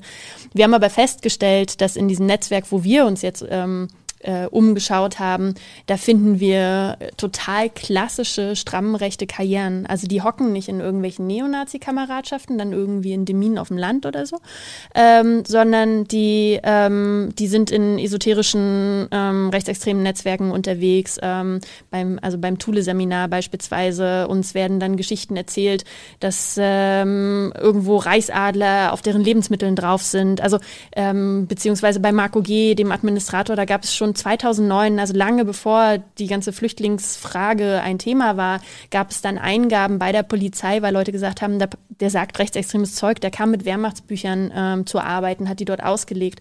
Und es wurde alles gemeldet, nur dann eben von den Vorgesetzten nicht weitergegeben. Also haben die, sammeln die auch viele nützliche Idioten für ihre Sache? Also quasi die so die spontan radikalisierten. Das, das kann schon sein. Also das, ähm, wir, wir kennen ja nicht von, von jeder einzelnen Person wirklich die ausführliche Biografie, ne? weil wir ja wirklich immer so von außen zusammensammeln müssen und uns die Behörden nicht gerade viel dabei helfen. Ähm, ist auch nicht deren Aufgabe. Aber die müssen selber recherchieren. Sie ja? müssen selber recherchieren, aber die könnten natürlich auch gerne an informant.taz.de uns ein paar Papiere schicken. Ähm, ja, aber wenn sie, aber weiß ja gar nicht, ob ja, wie genau. sie wissen, wissen wir halt auch. Äh, nicht, ne? Also wir. Die, die, fragen wahrscheinlich euch eher an. Habt ihr da was? das machen ja, wir zum hoffen, Glück dass auch sie nicht. ein Taz-Abo hätten, aber das, mhm. selbst das daran, äh, wir, wir, wissen sogar Fälle, wir kennen Fälle, wo wir wissen, dass sie eben nicht die Taz lesen. Mhm. Das vielleicht an, an der einen Stelle ist ganz interessant, wenn es um dieses paramilitärische Training äh, geht, was, was, was wir beschrieben haben. ähm, vor genau zwei Jahren war das, ähm, kurz vor Weihnachten 2018. Unsere größte Niederlage. Ähm, und wir haben das beschrieben, also genau so. Das sind Leute, das sind, das sind ein Bundeswehrsoldat, der trainiert Zivilisten, wie sie diese, diese Waffen, das sind wahrscheinlich keine, keine echten Sturmgewehre, sondern so eher Airsoft-Waffen, die dann genauso aussehen, im ähm, Handling genauso sind, aber halt dann keine scharfe Munition haben. Aber die ganze Taktik kann man ja genauso trainieren. Und wenn man dann parallel noch auf dem Schießstand irgendwie Schießen trainiert, dann kann man das ja auch sehr gut komponieren, im mhm. Zweifel am Tag X oder wann auch immer das dann nötig sein sollte in deren Augen. Und das haben wir alles beschrieben. Ähm, und dann passiert nichts. Und dann hat, hat auch eine sehr gute Recherche, aber es war jetzt nicht so arg wie Neues, hat der Stern das nochmal beschrieben, ähm, im, so ein halbes Jahr später. Und mhm. ähm, das war auch wirklich auch selbst recherchiert und es war irgendwie alles gut. Und das hat offenbar jemand bei der Staatsanwaltschaft in Moosbach, dort war das in Baden-Württemberg, offenbar gelesen, so haben sie später auch gesagt. Ähm, wir wissen jetzt nicht wo, ob beim Arzt oder beim Friseur oder ob man auch woanders den Stern liest, wissen wir nicht. Aber dann haben die Ermittlungsverfahren eingeleitet äh, weil sie die Taz offenbar nicht gelesen hatten, weil äh, der Sachverhalt war vorher schon bekannt. Ähm, dabei gibt's ja auch taz.de, das heißt aber auch nicht alle Behörden haben Internet, glaube ich. Das ist noch so ein Problem. Ja, oder ähm, vielleicht ist Taz gesperrt. Das vielleicht auch. Ja. Da gäbe es auch Tricks, das zu umgehen, aber vielleicht sollten wir mal so Workshops anbieten. Jedenfalls ähm, haben die dann Ermittlungsverfahren gemacht. Das ist jetzt keine große Geschichte. Das zeigt eher so ein bisschen, dass es total schwer ist, das zu greifen, weil die haben dann inzwischen auch so, haben dann sehr, sehr lange ermittelt, um zu überprüfen, waren das jetzt echte Waffen oder nicht. Und es gibt jetzt wirklich so Strafbefehle. Also die, die Staatsanwaltschaft ist überzeugt, dass das illegal war, ähm, diese Waffen zu führen, obwohl es Airsoft-Waffen waren, ähm, weil es ohne Genehmigung des Betreibers dieses, dieses Trainingsgeländes war. Und dann ist sozusagen auch eine Airsoft-Waffe, wird dann wie eine echte Waffe sozusagen ähm, ähm, sozusagen strafrechtlich angeschaut. Da geht's dann halt um irgendwie eine kleine äh, Geldstrafe sowas. Dagegen, das ist interessant, dass jetzt alle dagegen Widerspruch eingelegt haben, Einspruch in diese Strafbefehle. Es wird dann so kleine, äh, so kleine Verhandlungen geben, die dann so drei Stunden jeweils dauern gegen die einzelnen Leute. Da ist Hannibal dabei, so ein paar andere, die halt dann bei diesem Training dabei waren. Die konnten auch nicht alle identifizieren. Und das, dann wird dann drei Stunden da mal hier kurz gefragt, ja, was ist das eigentlich für eine Plastikwaffe und war das legal oder nicht? Aber diese ganzen Fragen, die ja entscheidend sind, warum sind da Leute, die sich treffen, um irgendwie so eine, irgendwie so ein Training zu machen, dass man sich bewegt wie ein Soldat und sich organisiert wie Soldaten für irgendein Szenario, das kann ja gar keine Rolle spielen. Und es spielt auch strafrechtlich da keine Rolle, weil es da kein, kein Anpacker, sagen die ErmittlerInnen dann gerne. Es gibt nicht den Anpacker, da zu schauen, dass da irgendwas illegal sein könnte. Ähm, und das ist noch ein zum Beispiel, einmal, dass nicht alle Taz lesen und ein Beispiel dafür, dass juristisch ähm, das offenbar teilweise nicht so richtig ähm, greifbar ist. Und, und dass da einfach die Rolle dann vielleicht von Journalistinnen und Journalisten ist, genauso auch wie von Politikerinnen in, in Parlamenten, ähm, so versuchen, das, das gesamte Bild zu zeigen. Weil wenn man das anschaut, was sozusagen die Behörden, die machen ja auch was. Es gibt, es gibt inzwischen wahrscheinlich alle, alle Ge- Inlandsgeheimdienste und der militärische Abschirmdienst, also der Geheimdienst der Bundeswehr und, Verfassungsschutz und, und auch die Ermittlungsbehörden der GBA, BKA, irgendwelche LKAs, die LKL, wie es in der Behördensprache heißt, ähm, die ermitteln ja, die machen ja Sachen. Nur, die beschreiben nicht ein, ein Netzwerk, das, ähm, das da irgendwie einzelne Gruppen hat, die da problematisch sind oder da, sondern die sagen halt, hier ist ein kleiner Verstoß gegen das Waffenrecht, dort haben wir zwei einzelne Verdächtige in der also. Gruppe, dort Exakt. haben wir das. Weil nämlich Netzwerk ist ja ein juristischer Begriff, der ist definiert im Bundesverfassungsschutzgesetz und da muss das und das vorliegen und das sehen wir hier irgendwie nicht. Und das Problem ist nur, dass die Behörden nicht mal eine einheitliche Definition haben, was ein Netzwerk ist, was sie inzwischen auch sozusagen irgendwie äh, zugeben intern ähm, und dass sozusagen sich darüber nicht mal ähm, einig sind. Das heißt, Das ist kein Witz, das Mhm, steht ja. in einem offiziell, also das steht in einem Bericht von der Geheimdienst, äh, das Geheimdienstkontrollgremium im Bundestag beschäftigt sich mit dieser ganzen Netzwerkfrage und warum die verschiedenen Geheimdienste nicht so richtig genau hingeguckt haben. Und da steht wirklich drin, dass sie keine gemeinsame Definition für Netzwerke haben, deswegen nie über Netzwerke reden konnten.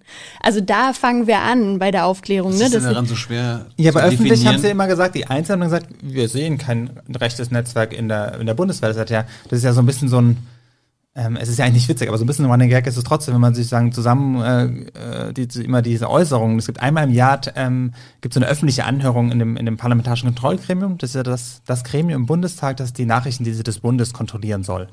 Ähm, und die, die tagen halt normalerweise streng geheim, weil ja alles Geheimdienste sind, ähm, die da sozusagen ein bisschen was erzählen müssen den, den ähm, Mitgliedern äh, im Bundestag, also diesem Paar, die da in diesem Gremium sind, ähm, was die denn so machen und so. Ähm, oder und einmal im Jahr machen die so eine, so eine Veranstaltung für die Öffentlichkeit. Das heißt, dann, dann dürfen die so ein bisschen, ist auch bewusst so ein bisschen als Show angelegt, dass man so ein bisschen Gefühl kriegt, mit was beschäftigen die sich so. Und da wurde dann ähm, die letzten drei Mal, als sie getagt haben, wurde immer der, der Chef des militärischen Abschirmdienstes, der inzwischen auch offenbar aus guten Gründen ähm, entlassen wurde, ähm, Christoph Kramm, weil er es eben ja gerade nicht geschafft hat, äh, Recht, äh, Netzwerke, Rechtsextreme, überhaupt Problemfelder der Bundeswehr irgendwie zu identifizieren oder zumindest nicht in ausreichendem Maße. Und der hat dann immer so gesagt, auf die Frage hin, gibt es jetzt eben so rechte Netzwerke in der Bundeswehr, hat er 2018 gesagt, gibt's nicht. Nee, gar keine Netzwerke, auf keinen Fall, so ein Quatsch. Äh, was die Taz da schreibt, ist irgendwie Lüge, so ungefähr. Ähm, ein Jahr später war es dann so, ja, nee, also Netzwerke haben wir jetzt nicht. Aber wir haben schon eine Vernetzung unterhalb dieser Ebene. Und jetzt äh, bei der letzten Sitzung, die im Juni war dieses Jahres, war dann so, ja, also hm, man könnte schon sagen, es gibt schon Netzwerke, auch in der Bundeswehr mit irgendwie Rechten und mit Sicherheitsbehörden und Rechtsextremen und so. Also da sieht man, und der Sachverhalt hat sich ja gar nicht geändert, weil die, die Leute, die wir schreiben, das Netzwerk, über das wir schreiben, ähm, das ist ja sozusagen Stand mh, 2017, 2018. Das heißt, ähm, es hat sich so ein bisschen der Blick der Behörden auf, auf diese Gruppierung, auf die Gemengelage, hat sich offenbar ein bisschen geändert. Dank eurer Recherche Ähm. oder wie erklärt ihr euch das? Nee, das ist schon, also das ist schon eine Vielzahl von Akteuren dort. Also was, was für uns unglaublich wichtig ist, ist auch, dass unsere Debatte im parlamentarischen Raum geführt wird.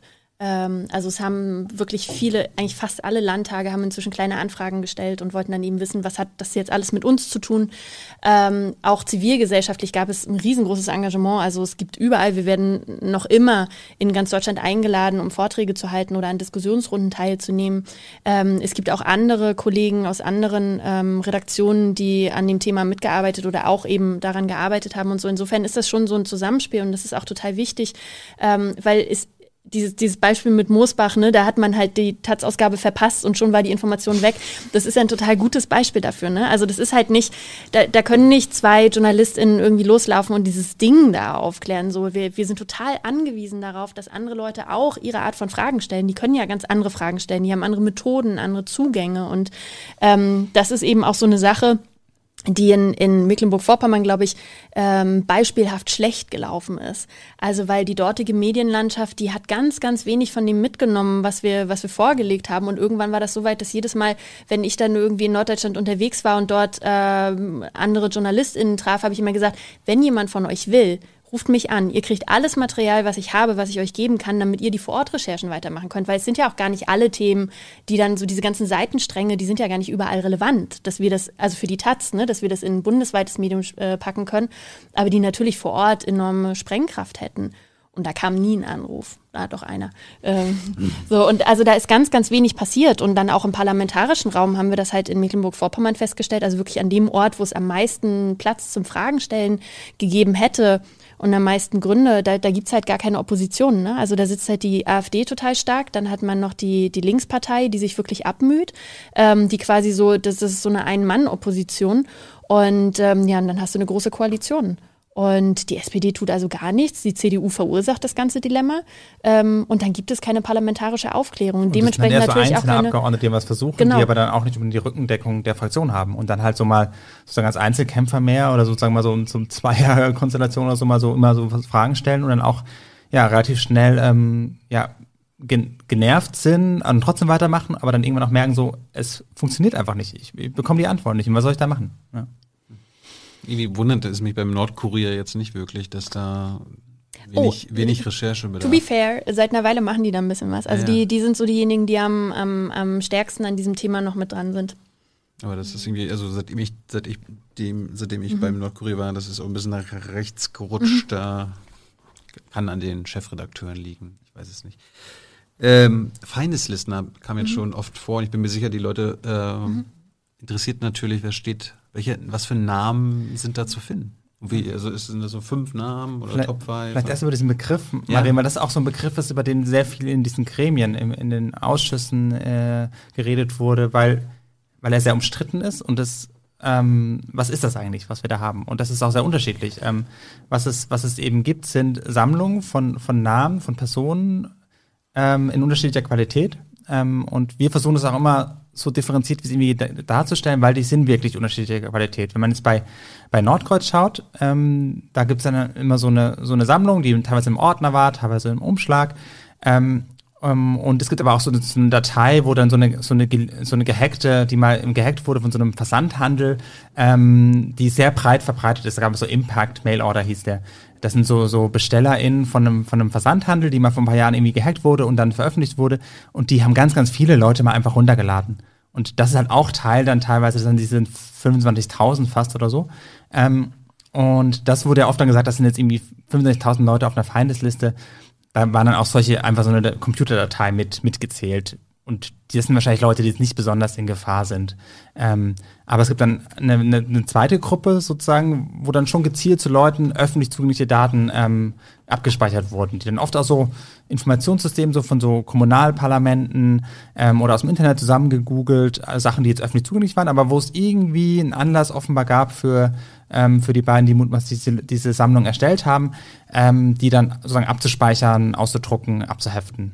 Und dann gibt's eine sozusagen Kernliste, jetzt im Falle von, von Nordkreuz, wo dann so äh, zwei Dutzend ähm, Personen drauf sind, zu denen dann wirklich noch mehr dazu recherchiert wurde. Das heißt nicht öffentliche Geburtsdaten, ähm, irgendwelche Telefonnummern, Ähm, also und da ist auch der starke Verdacht, dass der Kriminalpolizist ähm, sozusagen seinen Dienstrechner dafür benutzt hat. Was Das ja ist auch belegt sogar. das Es ist nicht mehr, nicht ist- mehr ja. nur, ein- nur ein Verdacht. Also der hat die Leute angeguckt. Und das Ja. ist total interessant, weil die wurden einfach jahrelang nicht informiert. Also das äh, BKA hat diese Daten nach Mecklenburg-Vorpommern gegeben, damit dort eben das LKA dann einschätzen kann, halten wir die für gefährdet oder nicht. Ähm, die haben dann alle eingeschätzt, nein. Und es gab aber eigentlich in der Gesellschaft einen sehr starken Wunsch, dass, dass das offengelegt wird. Wer sind die betroffenen Leute? Wer, wer steht auf dieser Liste oder auf- in dieser Sammlung? Ähm, und es haben sich Leute an uns gewandt, mit denen haben wir Gespräche geführt, die haben gesagt, ich habe Angst, dass ich da drauf stehe. Und die standen am Ende nicht drauf. Und die mussten dann irgendwie zwei Jahre warten, bis sie mitgekriegt haben, sie stehen nicht drauf. Und diese Details, dass, ähm, dass dort persönliche Vermerke gemacht wurden oder es wurde auch ein Wohnungsumriss da drin gefunden, der angefertigt wurde, weil sich eine Person nach Morddrohung mal an den Staatsschutz gewandt hat und dann hat man eben seine Wohnung abgezeichnet, um ihn schützen zu können und dieser Umriss, der ist jetzt später wieder dort in diesem Konvolut gefunden worden. Und alles das wissen wir aber nur, weil das BKA irgendwann angefangen hat, diese Leute von, also diese, diese ähm, 29 Leute ähm, einzuladen und zu befragen. Die haben denen das vorgelegt und haben gesagt, äh, was, was sehen Sie hier? Macht das für irgendwas Sinn? Also beispielsweise war einer der beschuldigten Kommunalpolitiker so ehrenamtlicher und ähm, dann hat man ihn gefragt, braucht er das vielleicht für seine Ausschussarbeit? Da waren nämlich andere Leute, die auch in diesen Ausschüssen saßen mit drin und die haben halt alle gesagt, nein. Und ähm, ich saß dann in diesen Tagen, äh, während die befragt wurden, saß ich dann draußen vor der Polizeistation und habe halt die Leute, die dort rein und rausgegangen sind, angesprochen, habe gesagt, Entschuldigung, standen Sie auf der Feindesliste? Was haben Sie dort gerade gesehen? Ähm, und so kam das überhaupt nur, dass wir in der Öffentlichkeit erzählen konnten, was dort gefunden wurde. Und ähm, dann in einem, in einem späteren äh, Moment, dann wurden auch diese anderen, von denen dann eben nur beispielsweise von Vereinswebseiten oder sowas die Vorstandsnamen gesammelt wurden, ähm, die wurden dann alle angeschrieben vom LKA, aber das war so ein bisschen eigentlich, eigentlich ein ziemlich frecher Brief, weil da drin, stand drin, ähm, ihr Name wurde im Rahmen eines Terrorverfahrens gefunden, ähm, aber sie sind übrigens nicht gefährdet, glauben Sie nicht, was in den Medien steht, also das ist jetzt von mir zusammengefasst, aber das war wirklich der Inhalt. Und da stand weder, das ist das Nordkreuzverfahren, von dem Sie schon so viel gehört haben, noch ähm, man hat von Ihnen nur gefunden, dass Sie Vorstandsmitglied waren in einem Verein oder sowas, da war nichts. Da haben Leute dann bei mir angerufen, weil sie eben wussten, wir recherchieren dazu und die haben mich gefragt, bin ich jetzt eigentlich in Gefahr? Und das ist ja nun wirklich überhaupt nicht unsere Aufgabe. Ne? Also wir, wir sind Journalistinnen, so wir, wir sollen etwas beschreiben und analysieren und nicht jetzt irgendwie dafür sorgen, dass jemand eine Gefährdungseinschätzung bekommt. Ihr schickt die denn zur Polizei? Nee, ich habe denen ähm, das gesagt, was ich darüber weiß, weil ähm, die haben dann, die hatten so Telefonnummern, wo die anrufen konnten, aber die haben dort einfach keine Auskunft gekriegt. Und ähm, das Interessante an diesen, an diesen Leuten, die zusammengesammelt wurden, war, ähm, das sind nicht klassische politische Aktivistinnen oder sowas. Also das war jetzt nicht linksextrem gegen rechtsextrem oder so, wie das zum Beispiel Café sehr gerne geframed hat, ähm, sondern das waren Leute wirklich aus der gesellschaftlichen Mitte. Also die haben sich beispielsweise für Flüchtlinge engagiert oder die haben, ähm, waren in einem Verein aktiv, der schon seit Lichtenhagen damals, seit den 90er Jahren, äh, sich gegen rechts engagiert. Aber das ist so die total bürgerliche Mitte, die dann so mit bunten Handabdrücken und Schmetterlingsfahnen durch die Stadt zieht. So, ne? Also das, das ist ganz klar, dass diese, diese Leute, die dort gesammelt wurden, das ist niemand, der eine Auseinandersetzung gesucht hat, sondern der halt einfach nur sagt, ich stehe für die Zivilgesellschaft ein und engagiere mich für etwas. Und die waren plötzlich in Gefahr. Also die waren plötzlich im, im Visier dieser Nordkreuz-Leute. Und das ist, ähm, das, das ist eigentlich für mich einer der auch durchaus bewegendsten Momente, weil dort Leute einfach mitten reingeraten sind, ohne dass sie etwas dafür getan haben. Also die sind einfach nur in ihrer Gesellschaft aktiv. Und ähm, Während beispielsweise bei, bei Franco A., da hat man dann berühmte PolitikerInnen gefunden, ne? also Claudia Roth, Heiko Maas, sowas. Ne? Also der ähm, hat er nicht so lange in seiner Nachbarschaft wirklich gesucht. Und ähm, das macht aber auch diesen Nordkreuz-Fall wirklich so eklatant, weil das, da, da ging es um Nachbarschaften. Ne? Also für Franco A., um an Claudia Roth ranzukommen, ist wahnsinnig aufwendig. Das muss man erstmal schaffen. Ähm, auch wenn man weiß, dass er angefangen hat, Leute auszuspähen und die, ne, so, also. Und, und er war in der Tiefgarage von, von der Amadeo Antonio Stiftung Genau, und hat und- dort Fotos gemacht, ähm, wo ja ähm, Annette Kahane, die auch sozusagen auf einer auf dieser Liste gefunden äh, drauf stand, ja. Aber im Falle von, von Nordkreuz ist es ja wirklich, dass es dort um Leute geht, die ja komplett ungeschützt sind. Ne? Also die, die gehen zur Bürgerschaft, weil sie dort ein ehrenamtliches ähm, Abgeordnetenmandat haben und dann gehen sie anschließend nach Hause in ihre Wohnung. So, und da, da, da beschützt die halt niemand und denen wurde nichts erklärt. Wobei nach wie vor die offizielle Gefahreneinschätzung ist. Es gibt da so eine, ich glaube, achtstufige Skala, es ist die zwei nied- niedrigste. Also die sagen, kann man mal gucken und so, aber es ist keine, also es wird keine Gefährdung gesehen. Und ähm, natürlich steht auf dieser Liste oder auf dieser Sammlung von Namen steht ja auch nicht drüber, das sind meine Feinde Doppelpunkt oder Todesliste oder zu liquidieren. ähm, So dämlich sind sie. aber natürlich kann keiner ernsthaft rechnen, dass das in irgendwie einem positiven Kontext gesammelt wurde. Also es gibt immer Leute, die sagen, ja, die wollten ja denen ja keine Glückwunschkarte zum Geburtstag schicken. Und deshalb haben sie das Geburtsdatum rausgesucht. Das heißt, dass es in irgendeinem äh, negativen, feindlich angenommenen Kontext ist, ist, würde ich sagen, für den gesunden Menschenverstand nachzuvollziehen. Aber auch wieder der Fall, juristisch ist es dann wieder schwieriger, ähm, denen nachzuweisen, zu was für einem Ziel sozusagen diese, diese Liste angelegt Das ist wurde. ja nicht illegal, quasi. Genau. Listen So rumzugoogeln, auszudrucken, Ja. kann man, kann man ja mal machen. Ja, ja. Wir machen hier mal kurz eine Pause, um es durchzulüften, damit unsere Aha-Regeln hier weiter eingehalten werden können. Und wir sind, Leute, in fünf bis zehn Minuten wieder da und dann geht's auch um Siedlungspläne, habe ich mir noch aufgeschrieben. Ja. Darüber müssen wir noch reden. ja, und die Pistole ist auch noch nicht auserzählt. ja, ja, und dann kommen, dann, dann kommen wir zu Kaffee und dann, Dann kommen wir zu kommen wir euren zur Fragen. Gut, bis gleich. Hey Leute, Thilo hier. Unsere naive Arbeit in der Bundespressekonferenz und unsere wöchentlichen Interviews, die sind nur möglich, weil ihr uns finanziell unterstützt. Und damit das so bleibt, bitten wir euch, uns entweder per Banküberweisung oder PayPal zu unterstützen. Weitere Infos findet ihr in der Podcast-Beschreibung. Danke dafür. So, da sind wir wieder mit Christina und Sebastian von der Taz. Ähm, wir wollten als nächstes weitermachen mit den Siedlungsplänen. Was, was für Siedlungspläne? Das ist ähm, vor allem vom Begriff her total interessant. Also der Begriff äh, stammt ebenfalls aus dem Geheimdienstkontrollgremium im Bundestag. Mm, Die haben nämlich vor zwei Jahren was ziemlich Spannendes gemacht. Die haben eben darauf reagiert, dass es diese verschiedene Berichterstattung gab über Schattenarmee, Franco A., Waffen verschwinden bei der Bundeswehr, niemand weiß so genau wohin und warum. Und dann haben die gesagt, uns reicht das jetzt. Wir wollen wissen, warum die verschiedenen äh, Nachrichtendienste das alle nicht mitkriegen, dass so diese Dinge passieren oder kriegen sie es vielleicht doch mit und verarbeiten die Informationen nicht richtig oder so. Und dann haben die sich tatsächlich die Unterlagen kommen lassen zu Franco A., zu Nordkreuz, zu UNITA. Später haben sie das erweitert um ähm, die Ermittlungen gegen den äh, mutmaßlichen Mörder von Walter Lübcke, den CDU-Regierungspräsidenten. also die wollten wissen, gibt es quasi so, einen- so einen blinden Fleck, wenn es um Rechtsextremismus geht. Ähm, bei Geheimdiensten. Und das ist natürlich ein total außergewöhnlicher Vorgang. Ne? Also die haben sich dort 100 Aktenordner ähm, liefern lassen, haben dann selber da drin gelesen, die ähm, Parlamentarier, und haben ähm, ihren Mitarbeiter beauftragt, so einen Bericht zu erstellen.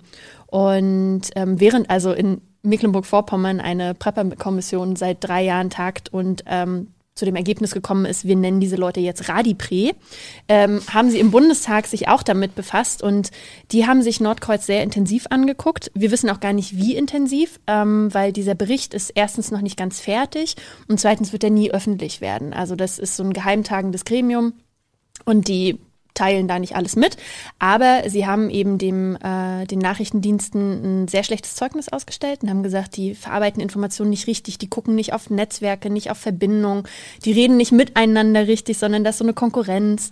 Dann ähm, gibt es das große Problem, dass immer die Frage ist, was kommt zuerst Strafverfolgung, also die Bundesanwaltschaft, die gegen diese zwei Nordkreuz-Leute ermittelt, oder aber das ganze Nordkreuz-Netzwerk, wo dann das Bundesamt für Verfassungsschutz oder das Landesamt in MacPom zuständig wären. So, also all diese Dinge beschreiben die. Aber sie beschreiben eben auch die konkreten Fälle. Also beispielsweise bei Nordkreuz, da sagen die eben genau nicht mehr.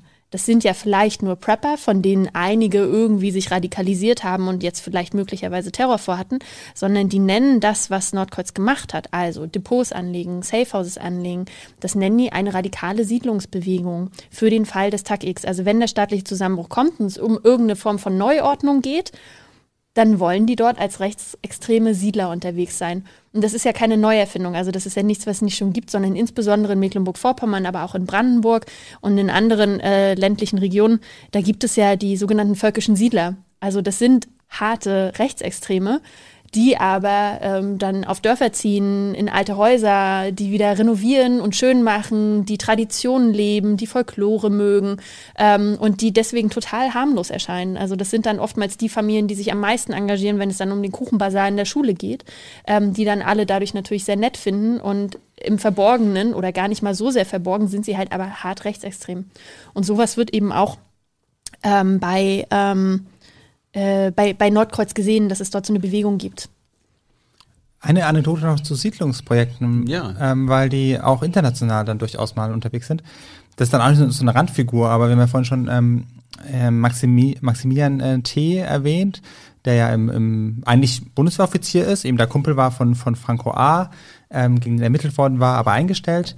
Der ist, das ist ja eigentlich auch, eigentlich auch ein Skandal, der, oder wir finden, nicht so richtig Aufmerksamkeit bekommen hat, dass er als Bundeswehroffizier ähm, einfach mal so eine Nebenbeschäftigungsgenehmigung bekommt, um halt im Bundestag zu arbeiten ähm, für einen AfD-Verteidigungspolitiker.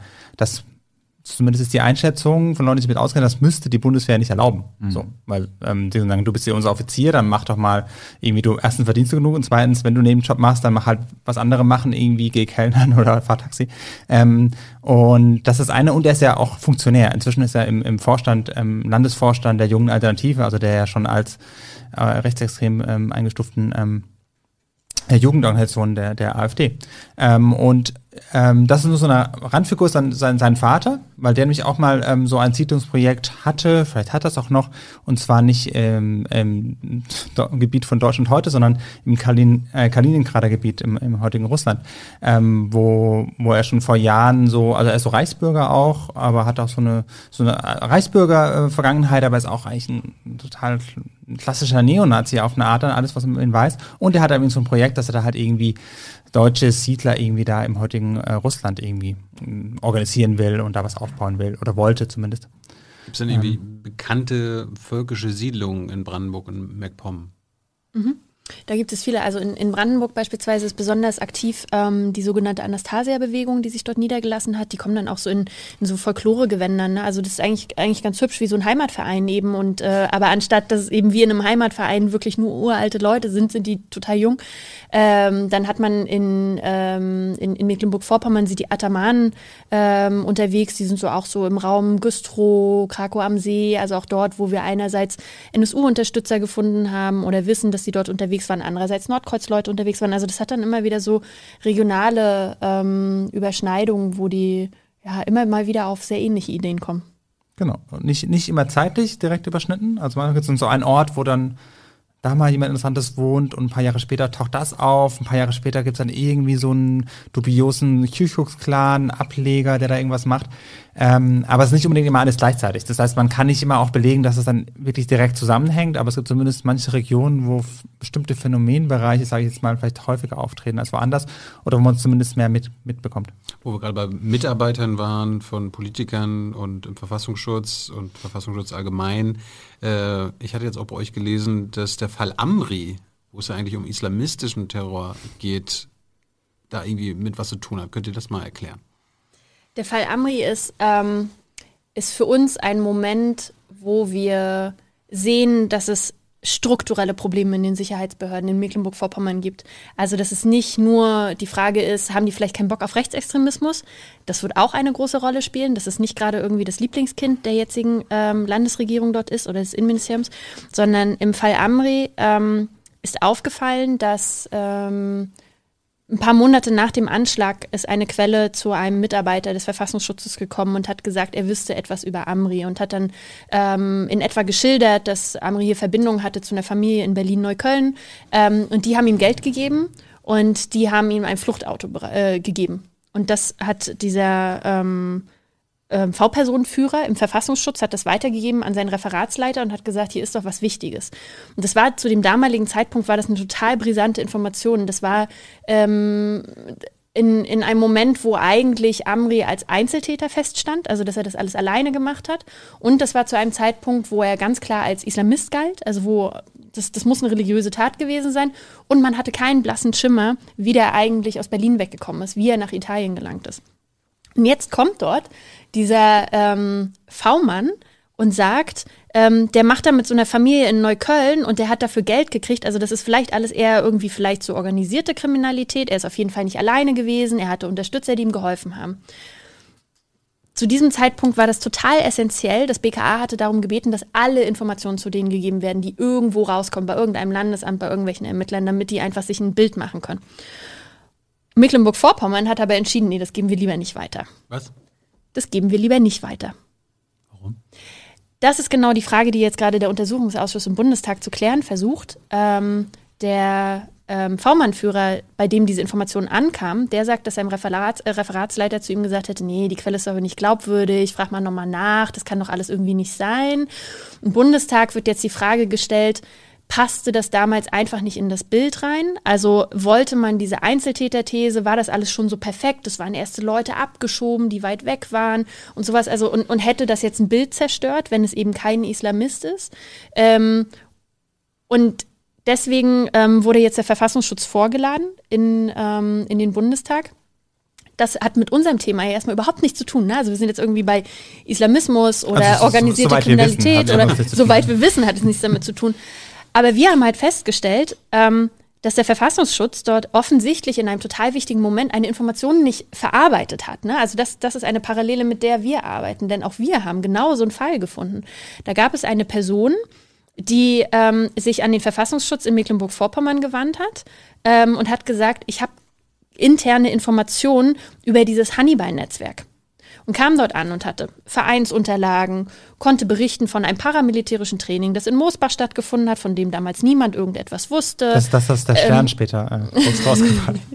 Dann ähm, konnte äh, diese Person berichten von dieser sektenartigen Stru äh, Struktur. Diese Person hat davor gewarnt, dass dort irgendwelche kriminellen Dinge passieren, dass er vielleicht von Anschlägen geredet wird. Und was macht der Verfassungsschutz in Mecklenburg-Vorpommern?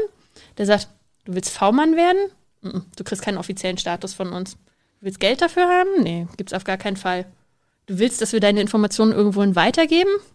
Nee, machen wir nicht. Wir, wir, wir glauben dir lieber nicht. Und wir haben dann irgendwann festgestellt, ähm, also wir haben davon erfahren, dass eben diese Person dem Verfassungsschutz etwas zuträgt und gleichzeitig haben wir aus dem parlamentarischen Raum aber immer gehört, nee, der Verfassungsschutz weiß nichts. Der weiß nichts zu UNITA, der weiß nichts zu Hannibal, der weiß kaum was zu Nordkreuz und wir haben uns immer gefragt, das passt doch gar nicht zusammen. Also wenn die so eine Quelle haben, die so exklusive Informationen hat, dann wissen die ganz viel, die halten das dort, also dem, dem Parlament und der Öffentlichkeit ähm, vor. So und ähm, das konnten wir ganz lange einfach nicht berichten, weil da dann so verschiedene Dinge zusammenkamen, wie zum Beispiel Quellenschutz oder eben auch das Problem, finde mal dafür eine zweite unabhängige Quelle. Ne? Also das äh, gigantische Aufwand. Irgendwann hat es geklappt, dass wir das ähm, schreiben und berichten konnten aus beiden Perspektiven. Also dass einmal aus dem Parlament ein Parlamentarier gesagt hat, ähm, das wäre deren Aufgabe gewesen, mir das zu sagen. Ich habe danach gefragt, ob die Informationen haben und die haben mich belogen. Ähm, und dann eben die Quelle, die äh, uns versichert, dass sie das an den Verfassungsschutz gegeben hat. Und exakt das gleiche Problem haben wir jetzt nochmal in einem anderen Phänomenbereich. Also Phänomenbereich heißen ja immer diese Extremismusbereiche. Also wir haben das jetzt einmal für den Bereich Rechtsextremismus, einmal für den Bereich ähm, Islamismus. Und deswegen ist es für uns natürlich ein total interessanter Moment, dass wir in den Verfassungsschutz reinschauen können, weil er eben im Bundestag Rede und Antwort stehen muss.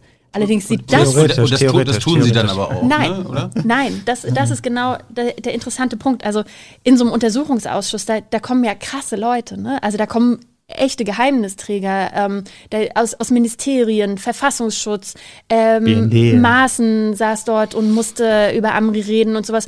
Und die sind dort zu, ähm, genauso wie vor Gericht, ähm, zur Wahrheit verpflichtet und dass sie eben auch aussagen müssen. Bis auf eine Einschränkung. Die brauchen natürlich, da sie ja Behördenvertreter sind, also die werden ja nicht eingeladen als Thilo Jung, komm mal vorbei und du als Privatperson erzählst uns jetzt was, sondern die werden ja eingeladen als Vertreter einer Behörde, also in einer Funktion. Und dann spielte sich da, das war tatsächlich gerade gestern im Bundestag, ähm, wirklich so, so ein überraschendes Schauspiel ab. Da kam dann dieser, dieser ähm, Leiter vom Landesamt für Verfassungsschutz, das ist eine Abteilung in Mecklenburg-Vorpommern im Innenministerium, und setzte sich hin und las ein Statement vor. Das hat vier Minuten oder sowas gedauert. Und in diesem Statement stand drin, das trifft so alles nicht zu, wie das in der Öffentlichkeit gesagt wird, dass wir hier irgendwelche Informationen hätten liegen lassen. Und dann wollten die Abgeordneten Fragen dazu stellen. Dann sagt er, nee, darüber rede ich doch nicht öffentlich. Darüber darf ich nicht öffentlich reden, weil ich hier meine Aussagegenehmigung habe und da steht drin, ich darf über innerdienstliche Sachen nicht reden. Und das ist halt total bemerkenswert, weil das ist, also das war der Punkt, den die Abgeordneten dort stark gemacht haben. Das ist ja der Grund eines Untersuchungsausschusses, dass dort in innerbehördliche Momente reingeschaut wird und dass sie das dort offenlegen müssen. Und eine Behörde ist eine Behörde, auch wenn sie Verfassungsschutz heißt. Also das ist ja nicht irgendwie so ein, so ein, so ein geheimes ähm, Spaceship, das irgendwo so rumfliegt und dann dürfen die geheime Dinge machen und müssen sich nie rechtfertigen, sondern die müssen natürlich ihre Arbeit Und- erklären. Und ähm, das hat er dort gestern komplett verweigert. Und es ist sehr bemerkenswert gewesen, das wirklich zu, zu hören, dass er gar keine Sprache dafür gefunden hat, also dass er keine Geheimnisse verrät, ist klar. Der darf natürlich auch nicht eine Quelle in Gefahr bringen, der darf nicht sagen, woraufhin jemand anders rauskriegen könnte, von wem reden die, wer ist deren Informant oder sowas. Der darf auch nicht offenlegen, wer sind meine Mitarbeiterinnen und Mitarbeiter, weil die sollen ja möglicherweise auch verdeckt irgendwo ermitteln können und sowas. Ähm, das heißt, der muss total sorgsam damit umgehen, aber der ist halt auch Chef einer Behörde, also klar soll so jemand das dann auch können. Ne? Also der muss eine Sprache dafür haben. Und der hat sich stattdessen dort hingesetzt und hat halt wirklich über mehrere Stunden, also das war so ein Trauerspiel von vier Stunden, wo er nur gesagt hat, ich gehe in die nicht öffentliche Sitzung. Und da hat der Untersuchungsausschuss gesagt, nein, der Zweck eines Untersuchungsausschusses ist es, dass wir hier öffentlich darüber reden. Das ist Demokratie. Und heute haben dann eben beispielsweise der, ähm, der FDP-Bundestagsabgeordnete äh, Benjamin Strasser hat einen sehr großen, wuchtigen Begriff dafür gefunden, aber der hat gesagt, das, was wir dort in Mecklenburg-Vorpommern sehen, das sind vordemokratische Zustände. Und das ist ja, also Wahnsinn. Und für uns natürlich total spannend, weil wir einfach seit drei Jahren dort oben in Mecklenburg-Vorpommern reingucken und immer nicht, nicht so genau verstehen, warum machen die so wenig? Da sind Extremisten und die tun nichts. Und jetzt hören wir hier an einem ganz anderen Beispiel, dass sie auch nicht so wahnsinnig viel Bock haben, das öffentlich darzulegen, und, ob sie überhaupt irgendwas gemacht haben. Und das haben. waren ja wirklich jetzt auch keine Fragen, die, also die Abgeordneten sind ja auch nicht, sind ja auch nicht blöd und es war ja auch bemerkenswert, dass diese wirklich große Bestürzung über das Verhalten ähm, dieses Behördenvertreters und auch auch der Vertreterin des Landes, die nochmal da saß und immer sich gemeldet hat, gesagt, das sagen wir jetzt nicht, das ist irgendwie alles äh, geheim und die aber es auch juristisch dann immer nicht so richtig begründen konnte.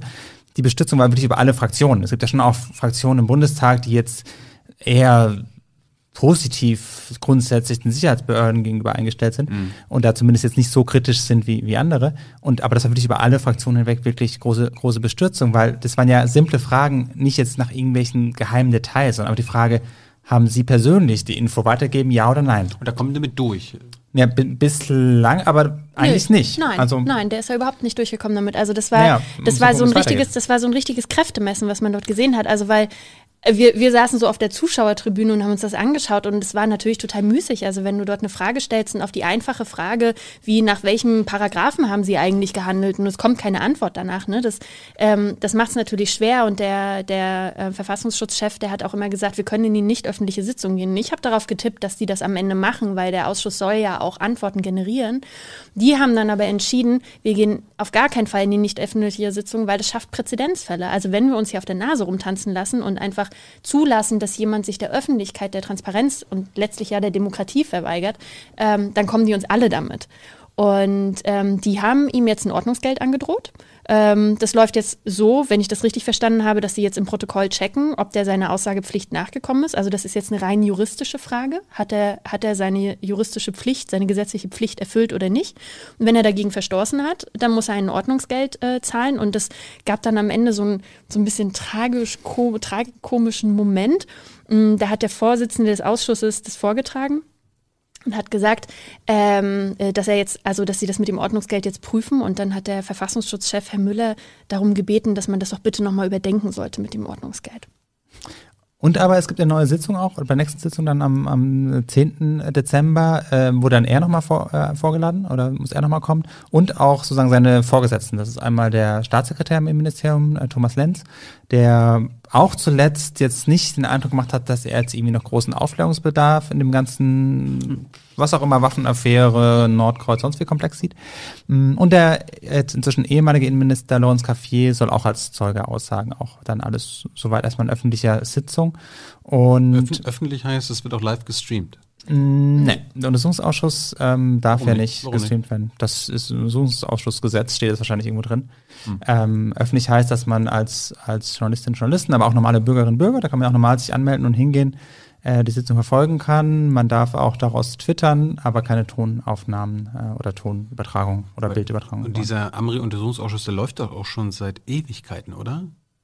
Ja, der, der ähm, läuft jetzt schon seit ein paar Jahren und äh, das ist das Interessante, dass die ähm, Abgeordneten gestern alle gesagt haben, so etwas wie diesen Auftritt haben die noch nicht erlebt und die meisten, die in diesem Ausschuss sitzen, die saßen schon in etlichen anderen Ausschüssen, also beispielsweise NSU-Untersuchungsausschuss oder so, wo es also um, um ähnlich brisante Dinge ging und ähm, ich habe dann heute mal rumgefragt und es kann sich niemand daran erinnern, dass äh, ein Behördenleiter ein Ordnungsgeld bekommen hat. Ähm, also das, was er dort gestern gemacht hat, das, das war ein, ein Auftritt, der tatsächlich einfach zeigt, dass in Mecklenburg-Vorpommern das Verständnis von, ähm, wie, viel, wie viel muss ich mich eigentlich erklären, wie viel muss ich meine Arbeit erklären, ein ganz anderes ist. Und das Problem ist, dass es nicht, nicht, der, ein, nicht der einzelne Verfassungsschutzchef ist. Ähm, diese ganze Sache, die ist auch überhaupt nur ans Licht gekommen, weil dieser, dieser Mitarbeiter, der den Tipp von der Quelle bekommen hat, der ist halt erst zu seinem Referatsleiter, der Referatsleiter hat es dann liegen lassen, dann ist er zum Verfassungsschutzchef gegangen, der hat es auch wieder liegen lassen, dann ist er zum Staatssekretär im Innenministerium gegangen. Da wurde dann möglicherweise, soll versprochen worden sein, wird sofort Kaffee informiert und sofort was gemacht und dann passierte wieder nichts und dann ist er zum BKA gegangen und zum Bundesamt für Verfassungsschutz und hat gesagt, ey, hier gibt's Informationen, das darf der natürlich eigentlich nicht. Ne? Also das ist ja ein gigantischer Schritt, dass ein Verfassungsschützer äh, so eine Information nach außen trägt. Ne? Also, den Dienstweg nicht einhält am Ende. Ja. Nee, nicht, nicht nur den Dienstweg, ähm. sondern das ist ja auch, also es ist ja, gibt ja auch einen Grund, warum bestimmte Informationen innerhalb des Verfassungsschutzes bleiben sollen. Und der ist damit einfach nach außen gegangen. So, und der, der fühlt sich auch gefährdet. Also der kam im, im, im Bundestag, ähm, war der vergangene Woche ähm, als Zeuge geladen und der kam dort mit einem Personenschützer an. So, ne? Also das, das hat eine riesige Dimension. Und ähm, wir bemerken aber, dass das Mecklenburg-Vorpommern nicht erschüttert. Also das ist auch heute hat dann das Innenministerium eine Pressemitteilung rausgegeben und darauf reagiert, was dort gestern passiert ist und hat dann so ganz großzügig drunter geschrieben, ähm, dass der Staatssekretär angekündigt hätte, er würde dann auch äh, in eine öffentliche Sitzung kommen und dort den Vorgang erklären. Aber das ist ja gar keine persönliche Entscheidung. Also ich kann ja nicht einfach sagen, ich komme jetzt in den Ausschuss, sondern ich werde dort geladen, weil die mich dort haben wollen, weil die sagen, sie sind jetzt Zeuge, sie müssen hier erscheinen. So ne, also das ist nicht seine Freiwilligkeit. Aber das ist halt Mecklenburg-Vorpommern, ne? da wird das umgedreht. Und das ist halt der Moment, wo der Rücktritt eines Innenministers natürlich irgendwie ein riesiges Signal ist, aber halt der Anfang von einem langen Veränderungsprozess, weil es sich ja von ganz oben nach ganz unten bis in den Verfassungsschutz, in die letzten Verästelungen irgendwie reinzieht, dass da halt ähm, man nicht glaubt, sich erklären zu müssen. Und auch, äh, da kommen wir vielleicht wieder so ein bisschen äh, zurück, auch auf diese aktuelle Sache mit, ähm, mit dieser ganzen Waffenaffäre dass man irgendwie es nicht, also nach meinem Dafürhalten nicht so richtig schafft, das Problem richtig zu erkennen. Und das war jetzt auch, auch vergangene Woche, als dann die Möglichkeit war, da nach der auch nicht öffentlichen Innenausschusssitzung, da gab es auch einen Antrag der, der Linksfraktion, dass doch jetzt mal zumindest die Sitzung, dass es möglich öffentlich gemacht mhm. werden soll, um eben genau diese Fragen, die es ja gibt, die Kaffee selber nicht mehr beantworten wollte, weil er zurückgetreten ist und auch dann bei der Sitzung nicht da war, ähm, dass man die ja zumindest öffentliche Sitzung machen könnte, damit es alle mitbekommen. Dann hat aber die Regierungskoalition, also ähm, Schwarz-Rot, dagegen gestimmt.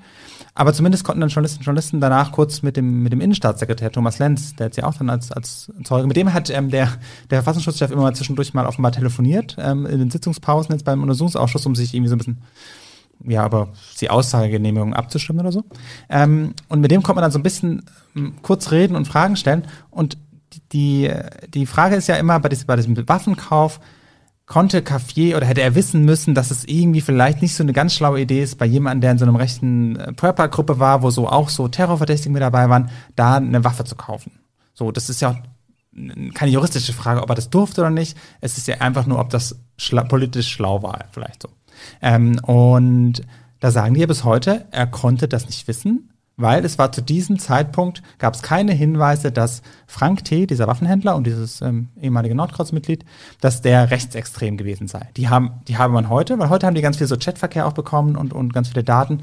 Und eigentlich, also es gibt, glaube ich, allein 13 Disziplinarverfahren von Polizisten, die mit Marco G. gechattet haben, weil da irgendwie die Nazi-Sachen in Chat sind.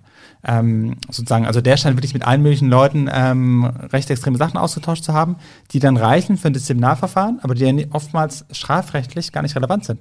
Weil wenn man in einem Zweier-Chat Hakenkreuze rumschickt, dann ist, fällt das nicht unter den Paragraph 86a. Das ist verfassungswidrige Kennzeichen sozusagen von verfassungswidrigen Organisationen ist. Und dann braucht man eine gewisse Öffentlichkeit. Und das ist auch so ein bisschen eine Grauzone in einer Chatgruppe. Wie viele sind da drin? Ist das schon öffentlich oder nicht? Mhm. Ähm, aber Marco G. scheint da in dem Sinne einzeln gut vernetzt gewesen zu sein.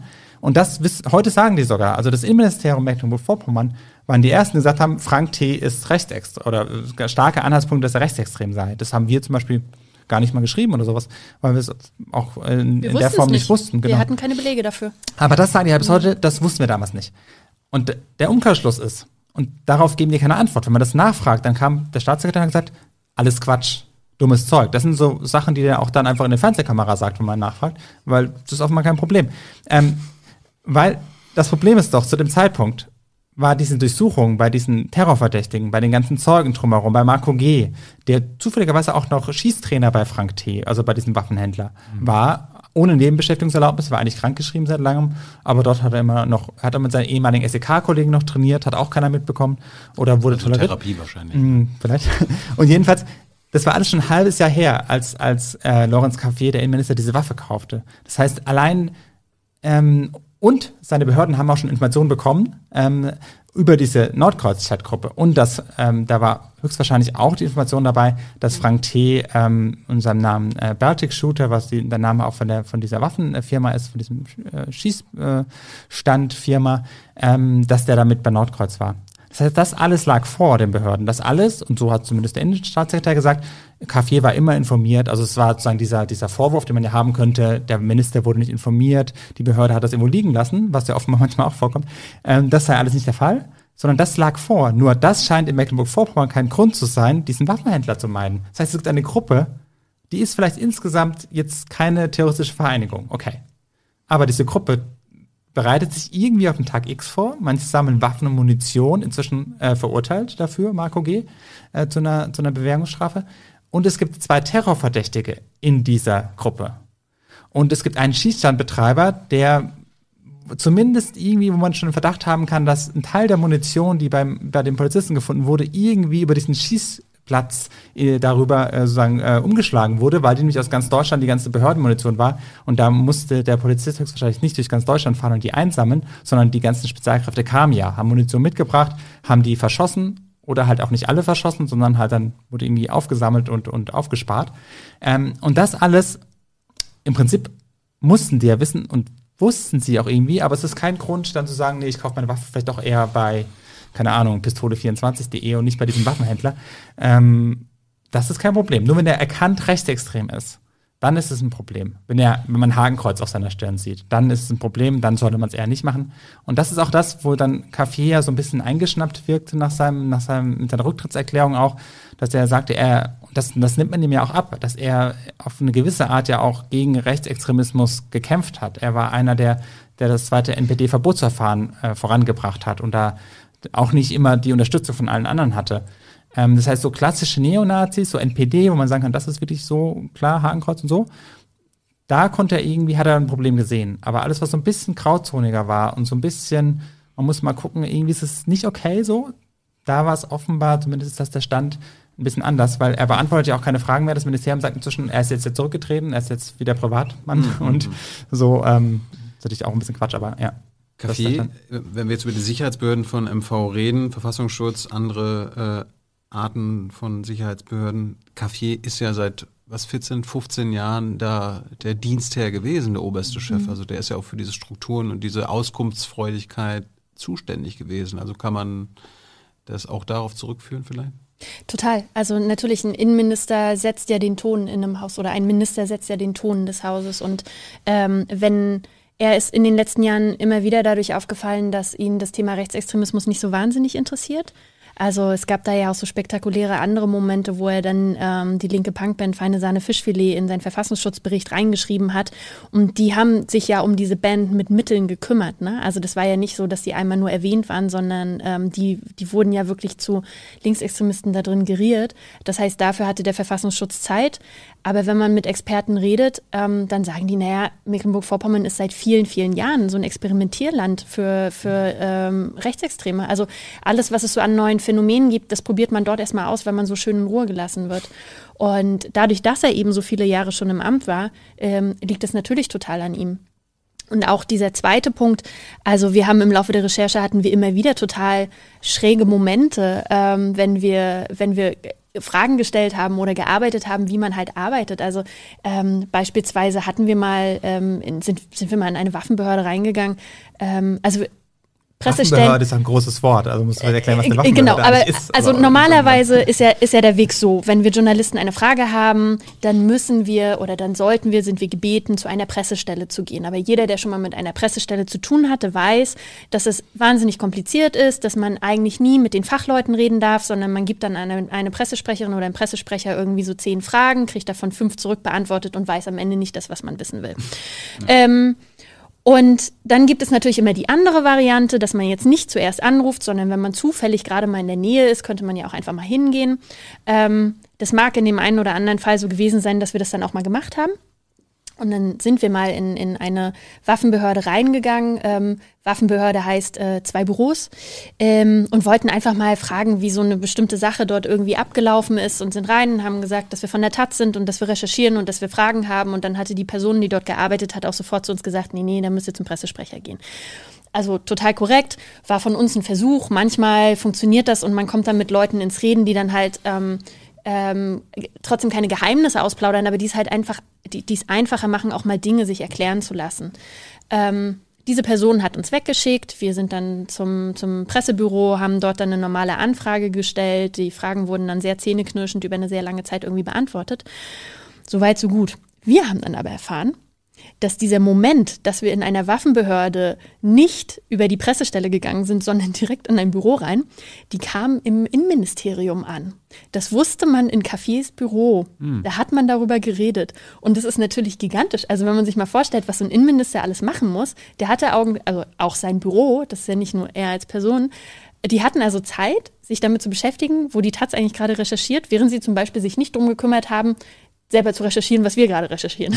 Ja, oder Fragen zu beantworten, die man an die Pressestelle Oder Fragen zu beantworten. Und das, das ist natürlich. Ich finde aber eure Recherchen so spannend. Und, äh, die, die wollten euch, keine Spoiler selber nein, sich. Andererseits sind wir uns auch relativ sicher, dass wir jetzt nicht vom Verfassungsschutz in Mecklenburg-Vorpommern überwacht werden.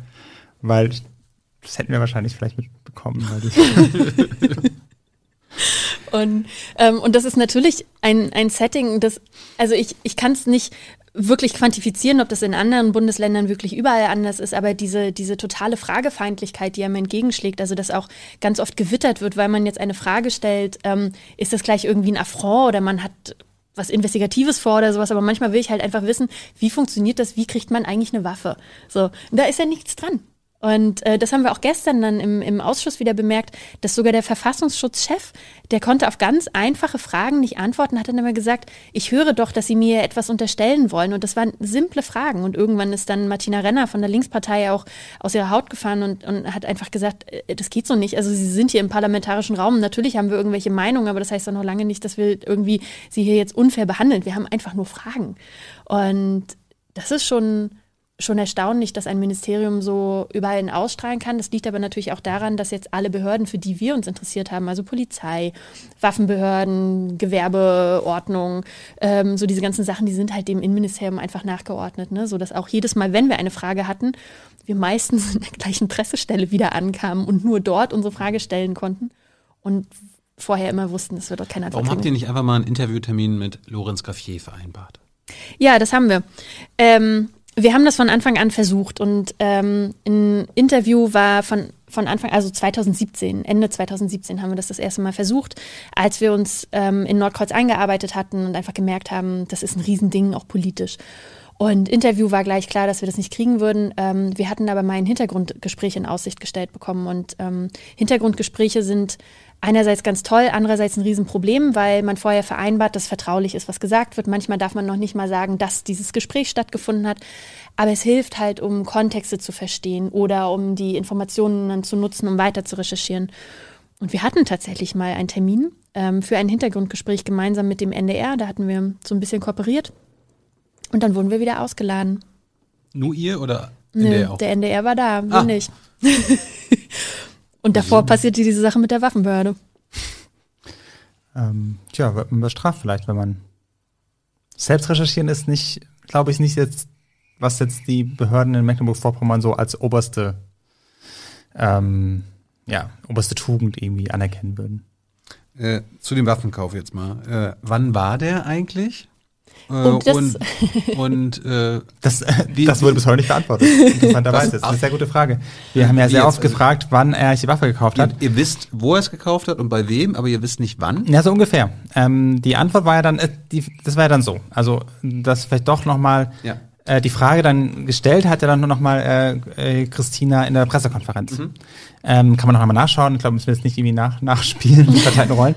Ähm, es war auch aber die siebte Frage, die wir vorher schon bei Mail gestellt hatten, weil es auch äh, sozusagen insofern jetzt eigentlich nichts Besonderes, so macht man halt auch. Ähm, aber in Mecklenburg-Vorpommern ist es dann schon jetzt nicht üblich, weil es wurde, du hast schon ein bisschen zurechtgewiesen, dass man jetzt schon zum Thema Verfassungsschutzbericht ganz eng. Nee, aber das, es war auch nicht, Ähm, also es war jetzt auch nicht total normal. Also es war von uns natürlich eine Entscheidung. Wir haben diesen Termin gesehen, da sollte der Verfassungsschutzbericht vorgestellt werden. Wir wussten, okay, da sind alle Regionaljournalisten, da laufen Kameras. Kaffee antwortet uns nicht per E-Mail, er antwortet uns nicht per Telefon. Ähm, dann hilft nur noch dorthin zu gehen, wo eine Kamera läuft. Und das ist der große Nachteil an Zeitungsjournalisten. Bei uns läuft nie eine Kamera.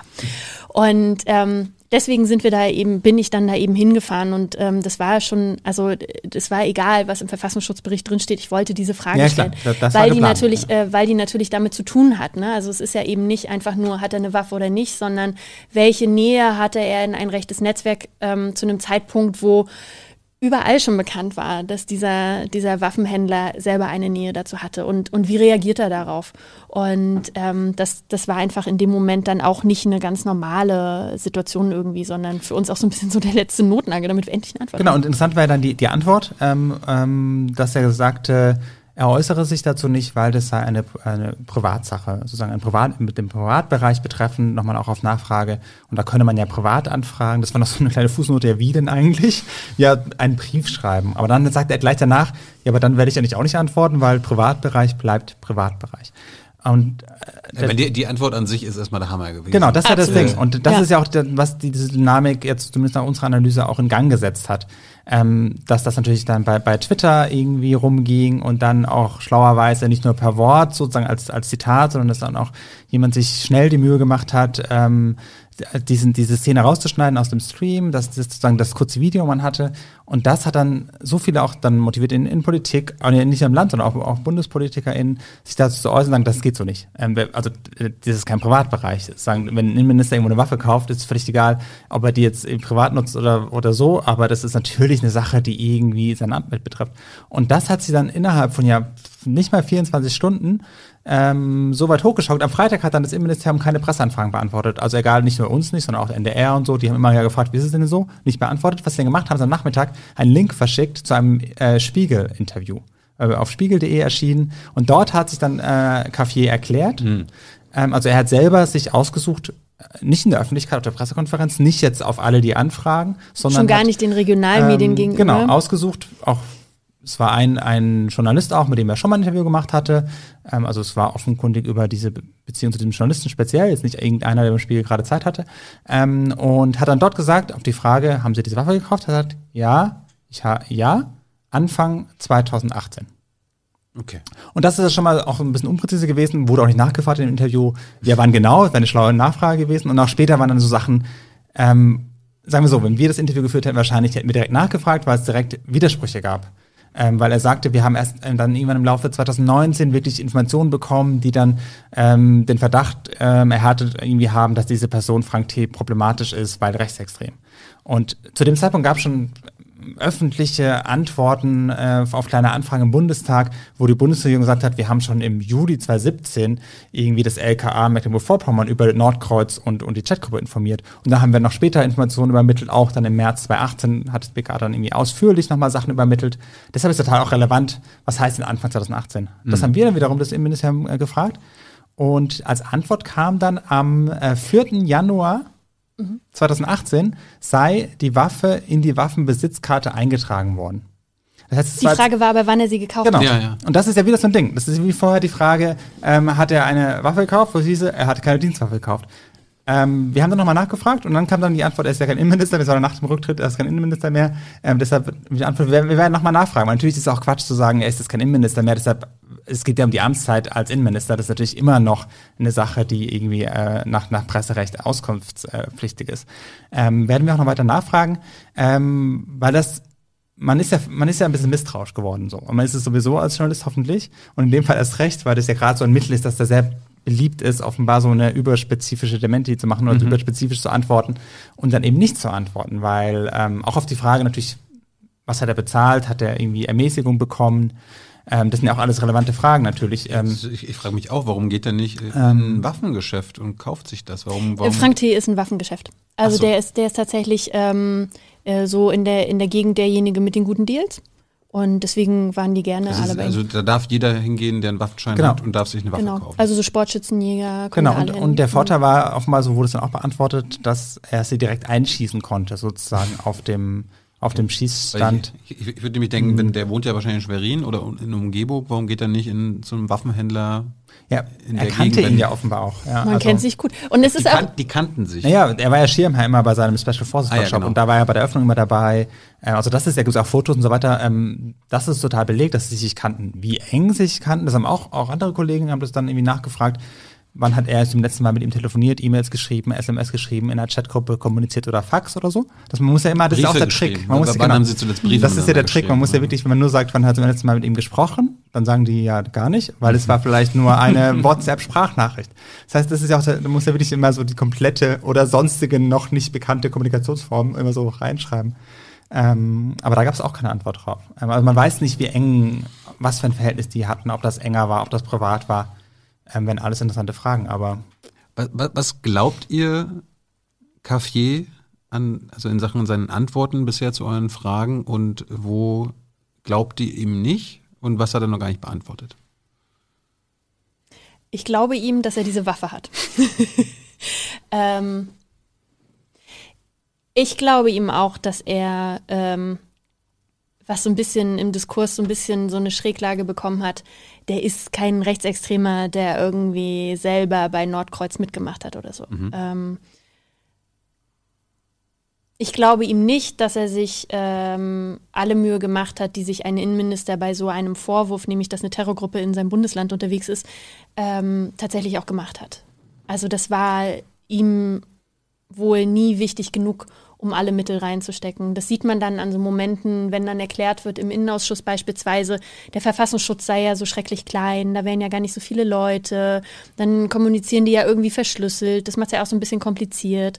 Und so, und dann denke ich immer so, ja, aber Moment mal, wir sind bei der Taz zu den besten Zeiten fünf Leute gewesen und wir haben Informationen zusammengetragen und ihr werdet doch wohl zehn Leute im Verfassungsschutz haben, die man darauf ansetzen kann. Also erst recht, es ist ja nicht so, dass die sich mit 20 Terrorgruppen beschäftigen müssen. Also so viel ist ja dann in MacPom doch nicht los. Und Wer weiß. wer weiß, vielleicht So viele kennen wir die anderen alle nicht. Dann wäre es jetzt ein sehr guter Zeitpunkt vom Verfassungsschutz zu sagen, übrigens, wir kü- kümmern uns um 19 andere total hervorragend, nämlich so gut, dass ihr die gar nicht kennenlernt und um die eine haben wir halt leider nicht geschafft. Aber das machen die ja nicht. Ähm, und was sehr schwer ist, ähm, Kaffee zu glauben, ist diese, diese Arglosigkeit. Also ähm, das hat er selber so genannt, das ist ja auch so ein bemerkenswerter Begriff eigentlich. Ähm, er hätte, wenn er wollte, weil er sehr viele persönliche Beziehungen hat zu diesen Leuten. Also er war selber im Reservistenverband, seine Mitarbeiter sind Reservisten. Ähm, so man, man kennt sich. Mecklenburg-Vorpommern ist ein wahnsinnig kleines Bundesland. Also äh, der der eine von Nordkreuz, der ist Schießsportleiter in einem Schützenverein in Krakow am See, ähm, der Lorenz Café duzt, weil die gemeinsam in der CDU rumsitzen.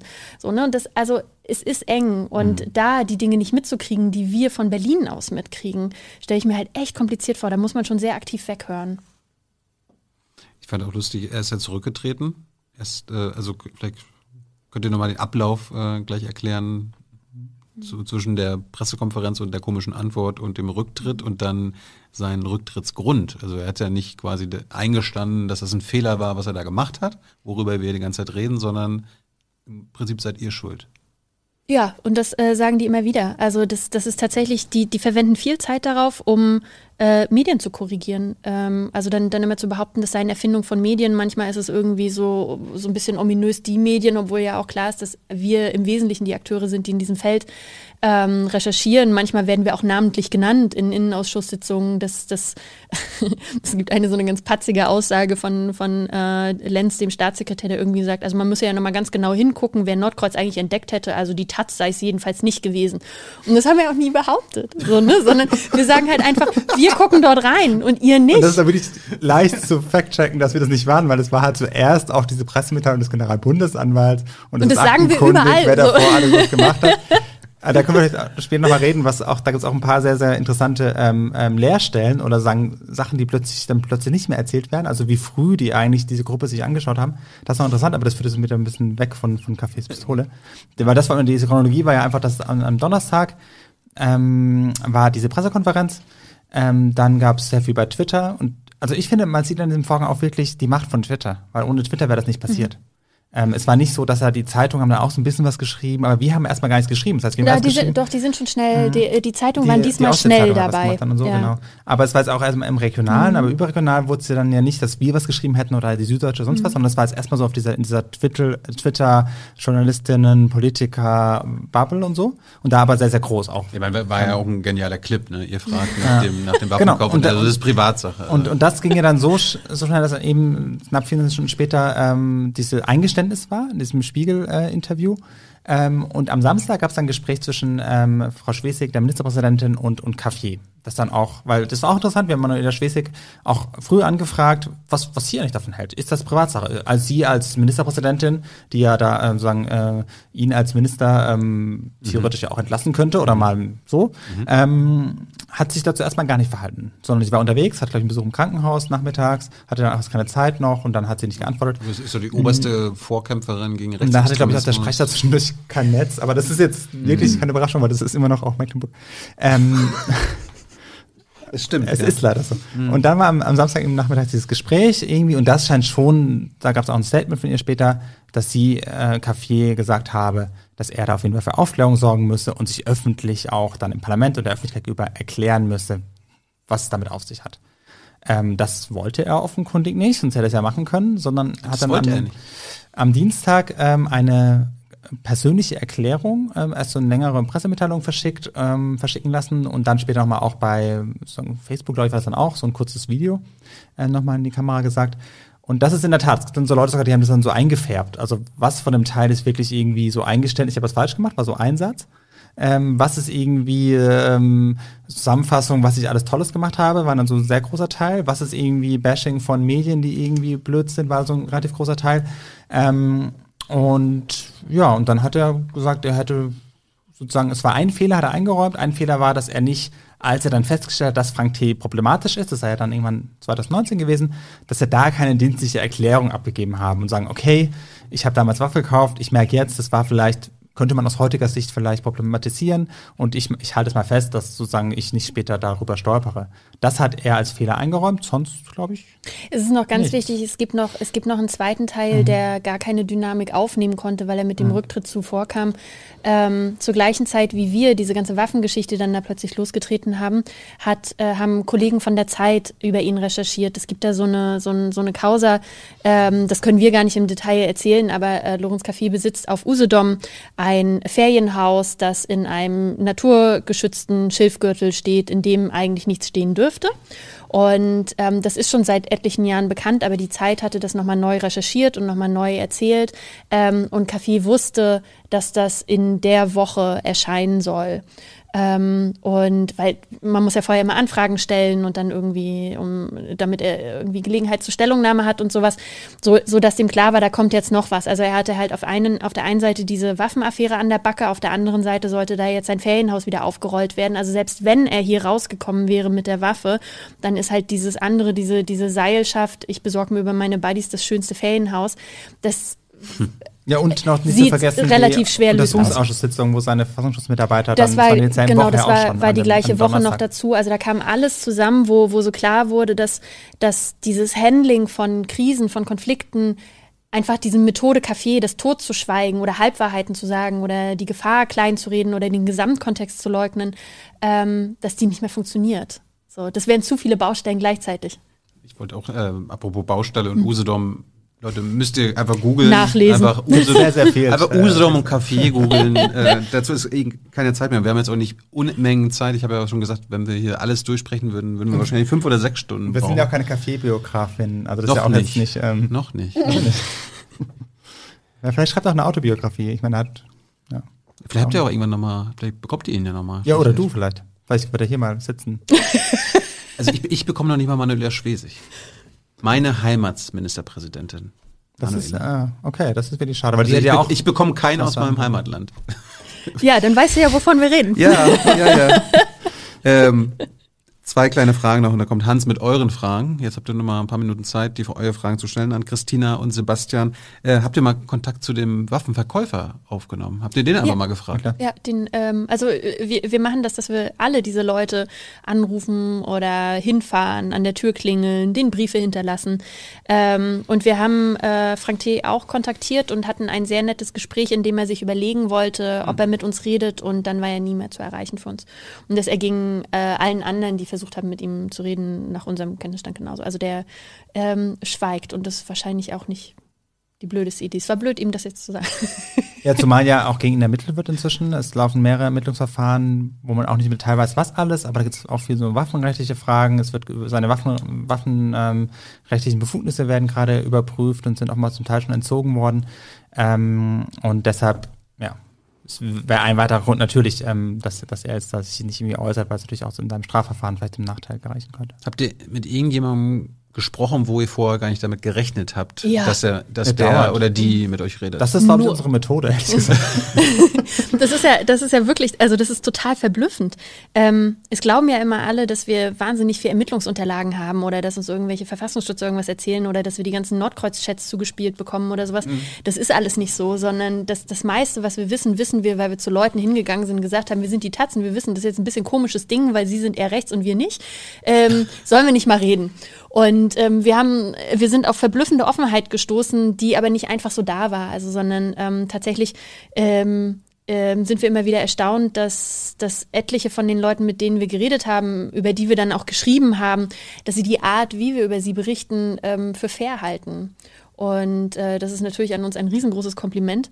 Ähm, aber durchaus auch verblüffend. Also ähm, wir haben ja vorhin mal über diesen einen Bunker geredet. Ne? Also das ist, ist eine Person, Horst S., der ist äh, Zeuge in dem, in dem Nordkreuz-Verfahren und der ist aber eine Kernfigur. Also warum der Zeuge ist, verstehen viele nicht so genau. Wahrscheinlich, weil man einfach keinen Straftatbestand bei ihm findet. Ähm, das ist der, der mit äh, über die Bundeswehr-LKWs geredet hat und sowas. Ähm, und mit dem haben wir uns getroffen und äh, wir durften dann darüber schreiben. Wir waren sogar dabei, als er zum BKA gefahren ist und seine Asservaten abgeholt hat, ähm, die die dort alle mitgenommen hatten. Und ähm, sowas ist natürlich wahnsinnig hilfreich, weil wir dann nicht nur über Leute berichten, sondern wir können sie erleben. Und da kommt dann eben dieser, dieser graue Bereich hinzu. Ähm, und man kann halt auch einfach Fragen mal direkt stellen. Ne? Das, Und das, zu dem Punkt gibt es eine interessante Anekdote, dass dann auch in, natürlich äh, wird es ja auch in der Redaktion nochmal überprüft, was, was wir alles äh, schreiben und können wir das belegen. Das ist natürlich auch juristisch relevant und ich glaube, wir machen das irgendwie auch so ganz gut, weil wir jetzt nicht haben jetzt keinen großen juristischen Ärger mit den Leuten oder so. Ähm, und da war dann auch, dass dann der damalige Chefredakteur irgendwann fragte, ja, okay, das, du beschreibst das ja wirklich so sehr szenisch, sehr gut. Ja, was ist, aber woher weißt du das eigentlich so, ja? Nee, er hat gesagt, Oder? das kannst du doch nicht so schreiben, als Genau, wärst du so dabei war's dann, gewesen. genau, und so. Oh. Und dann habe ich gesagt, doch, ich war dabei. Ich saß daneben. Das ist ja das ist ein bisschen absurd, dass man zwischen schon sozusagen hinschreiben muss, Ja. dass es wirklich Augenschein ist. Weil man natürlich muss man auch viel rekonstruieren, wie es dann heißt. Also dass man sagen, ist ja schon so, dass man nicht immer vorher weiß, wo die spannenden, relevanten Sachen passieren, sondern viele Sachen erklären sich erst im Nachhinein ähm, als relevant. Das heißt, man muss natürlich auch manchmal Sachen beschreiben, wo man nicht dabei war. Aber das muss man natürlich dann kenntlich machen und sagen, man hat da mit mehreren Leuten gesprochen, man hat Videos gesehen, man hat irgendwie Dokumente einsehen können, Fotos und so weiter. Und das versuchen wir auch immer so weit, wie das aus Quellenschutzgründen auch geht, immer deutlich zu machen. Aber das war jetzt eher ein Beispiel, dass man manchmal auch dazu schreiben muss, sozusagen, ich war wirklich dabei, weil das vielleicht nicht immer so, so klar ist mit der Quellenlage. Und zum Schluss äh, seid ihr jetzt durch mit dem Thema. Also oder wollt ihr immer noch weiter recherchieren? Jetzt ist Kaffee ja zurückgetreten. Wir wissen aber noch vieles, bei Kaffee wissen wir vieles nicht. Wir wissen nicht, ob die Pistole zum Beispiel golden ist. Wir wissen nicht, wie die aussieht. Warum?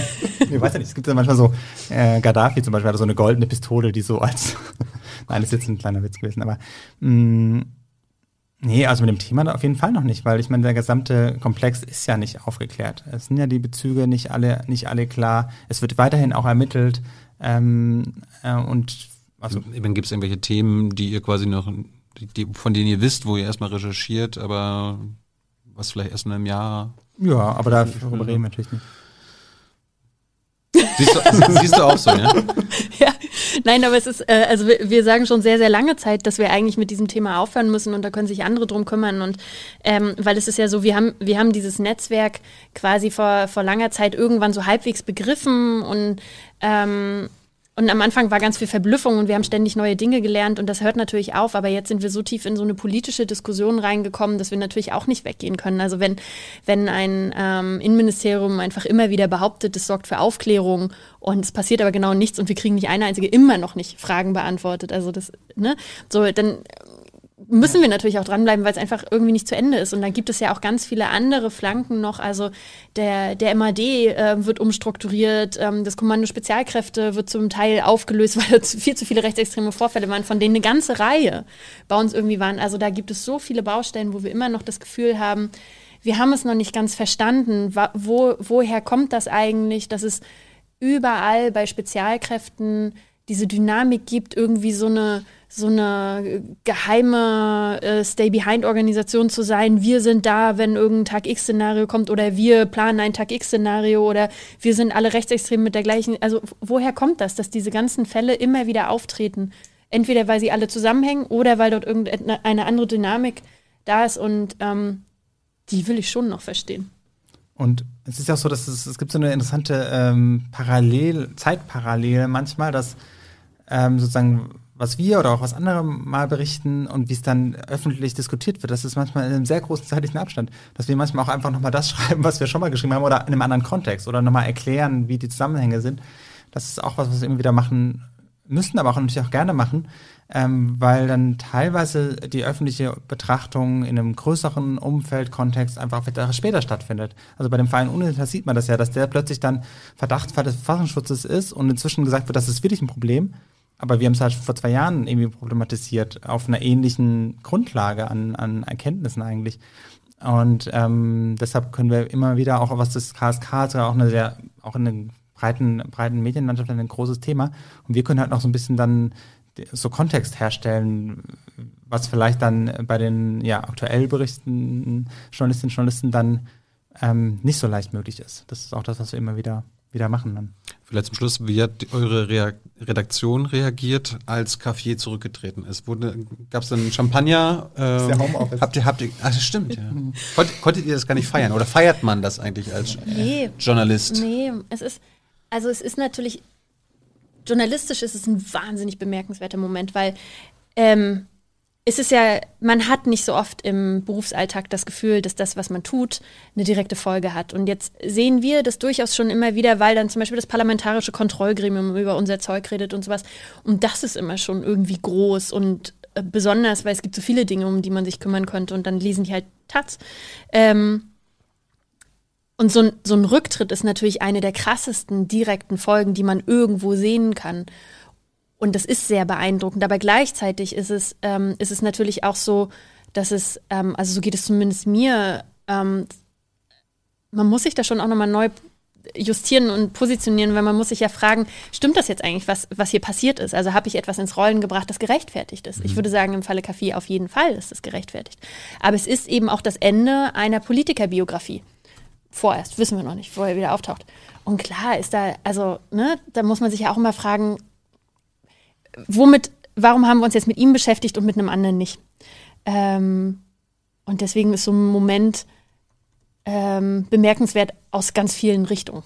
Und, die und nicht nur ein Champagner-Moment. Die Taz-Reaktion ist ja eher so, dass, dass dann irgendwie, es war ja auch relativ spät und die Taz hat einen relativ frühen Andruck als irgendwie kleine überregionale Zeitung. Und Taz, also was dann sehr, Taz zumindest sagt, auf jeden Fall dann halt auch die Kolleginnen und Kollegen, die dann zuständig sind für die Seite 1, dass die halt auch dann sagen, klar, wir schmeißen das jetzt um und machen irgendwie eine Kaffeeseite 1 und, und wollt ihr nicht noch das kommentieren und das so groß machen und so. Das ist dann, glaube ich, eher so der, der publizistische Umgang damit, dass man sagt, das ist jetzt ein Thema, das schon auch die Taz interessiert, die Lesenden interessiert.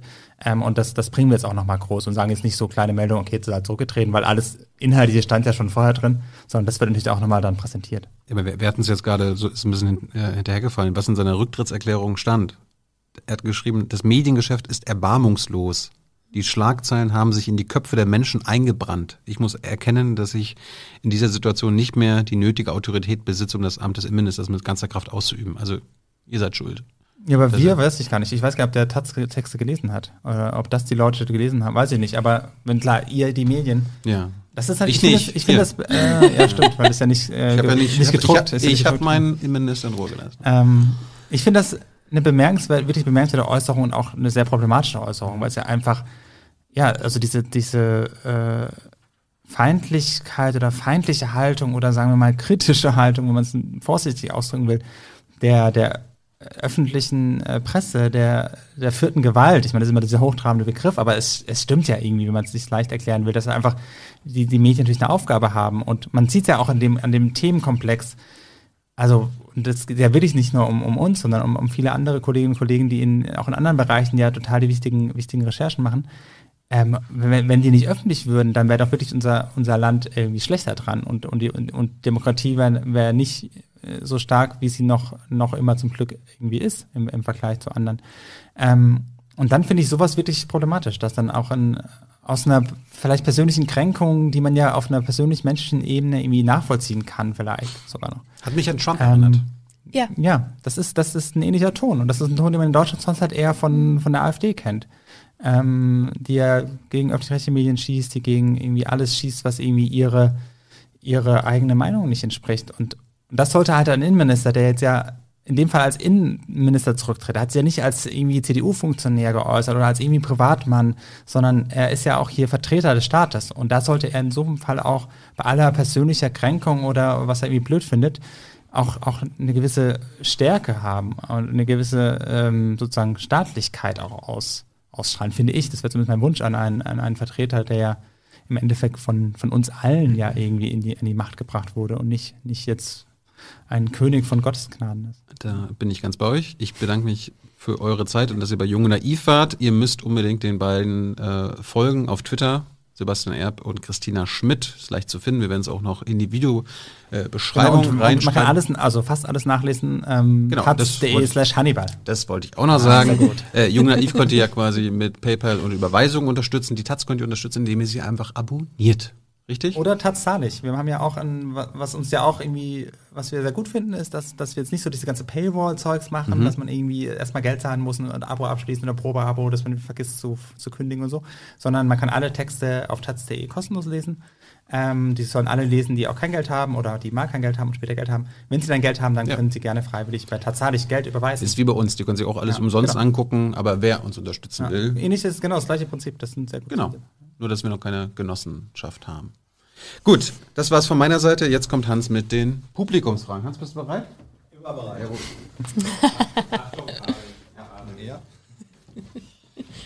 Hey Leute, hier ist Thilo von Jung und Naiv. Kurzer Hinweis von meiner Seite. Jung und Naiv gibt es nur durch eure Unterstützung und ihr könnt uns per Banküberweisung oder PayPal unterstützen. Danke dafür. Oh, wow, das sind viele Zettel. Ja, das sind viele. kann Ich habe abgeschrieben. Ich habe eine große Schrift. ja, also das war ähm, eine ganz interessante Debatte äh, im Chat. Äh, da hat auch eine Polarisierung äh, ein bisschen stattgefunden, äh, stattgefunden. Es gab ziemlich viele Stimmen, die sagten, ey, guter Journalismus, gute Journalisten, äh, das Lob wuchs sozusagen. Es gab dann natürlich, ja, ja, aber Polarisierung heißt, es gibt natürlich dann auch die andere Seite, nicht? Und die anderen sagten, das sei ein unglaubliches Hochgebausche und bloß weil einer eine Knarre hat und diese Taz alles nicht ernst zu nehmen und so weiter. Also da wurden dann auch, ich sag's mal, politische Grundeinstellungen sichtbar.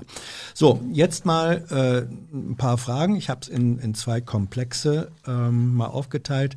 Äh, einmal zum Komplex Nordkreuz und ähm, andere ähnliche Gruppen. Äh, Patrick Wieland möchte wissen, warum nennen die sich eigentlich Nordkreuz?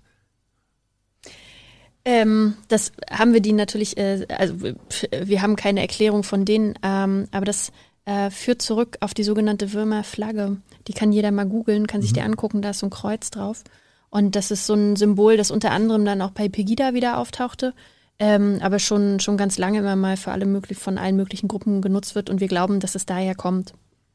Also sozusagen völkisches. Äh, Und das war halt völkisches sagen, äh, Symbol. von der, von der Genese her war das so, Ja. dass es eben erst auch diese, diese Chatgruppen von Hannibal gab, die halt so einfach nach Himmelsrichtung sortiert waren, also Nord, Süd, Ost, West. Und dann war das wie so eine Ausgründung oder sozusagen, dass die Gruppe, die da bei Nord waren, ein, die, ein großer Teil dieser Leute auch dann halt auch andere Chatgruppen gemacht hat, gab auch dann Nordcom und Nordkreuz, also war dann so, ähm, daher kommt es, dass es so mit Nord auch ähm, konnotiert ist. Ähm, Ja, ja, der germanische Norden. Ähm, dann wurde eine Debatte aufgemacht, das war auch wieder sozusagen eine, eine politische. Ähm, gesagt, liebe Leute, äh, das sind 40 bis 50 äh, Hirnkranke, Ähm, das ist doch aber bei 83 Millionen Deutschen auch kein Risiko, wenn die unter Beobachtung stehen. Ist das so? Sind das also wird sich 40, 50 Leute in diesen Gruppen, wo ihr sagt, alle bisschen gaga und Ja, ich weiß nicht nicht, ob die? Gaga sind. Das ist, glaube ich, das Erste. Mhm. Ähm, und es sind, es sind auch natürlich mehr. Also sagen, bei Nordkreuz sind es so 30, irgendwie 30, 40 vielleicht. Und dann ähnlich, oder teilweise in dieser Südstadtgruppe waren es ein paar mehr. Also wenn man alle sozusagen die verschiedenen, die jetzt irgendwie weitestens mit dem Netzwerk zu tun haben, sind dann schon ein paar mehr. Ähm, ich würde nicht sagen, dass die Gaga sind. Die sind. Das ist ja eher das Erschreckende, also kann man natürlich nicht über alle über einen Kamm scheren, aber das sind ja schon Leute dabei, die einfach allein schon auf ihrer, aus ihrer beruflichen Situation raus sehr genau wissen, was sie machen und die genau, die analytisch denken, die, die Strategien, die langfristige Strategien planen, die jetzt ja nicht so aus einer Laune heraus mal kurz was machen und zwei Tage später irgendwie haben sie das vergessen oder haben ein neues Hobby, sondern es ist ja wirklich auch ein lang angelegter Plan, den man vielleicht nicht vollkommen irgendwie ähm, erkennen kann oder nicht vollkommen ausgearbeitet ist. Also die Ähm, sind schon ernst zu nehmen. das ist ja zwischen auch die Einschätzung zumindest von allen Sicherheitsbehörden, die sich damit beschäftigen. Ähm, und das ist auch das Ding, wenn man jetzt sagen würde, dass ein Diktat schreibt das hoch und so weiter, ist Mhm. vielleicht dann ein relativ früher Zeitpunkt gewesen, das so na, auf, basierend auf Recherchen so beschrieben zu haben.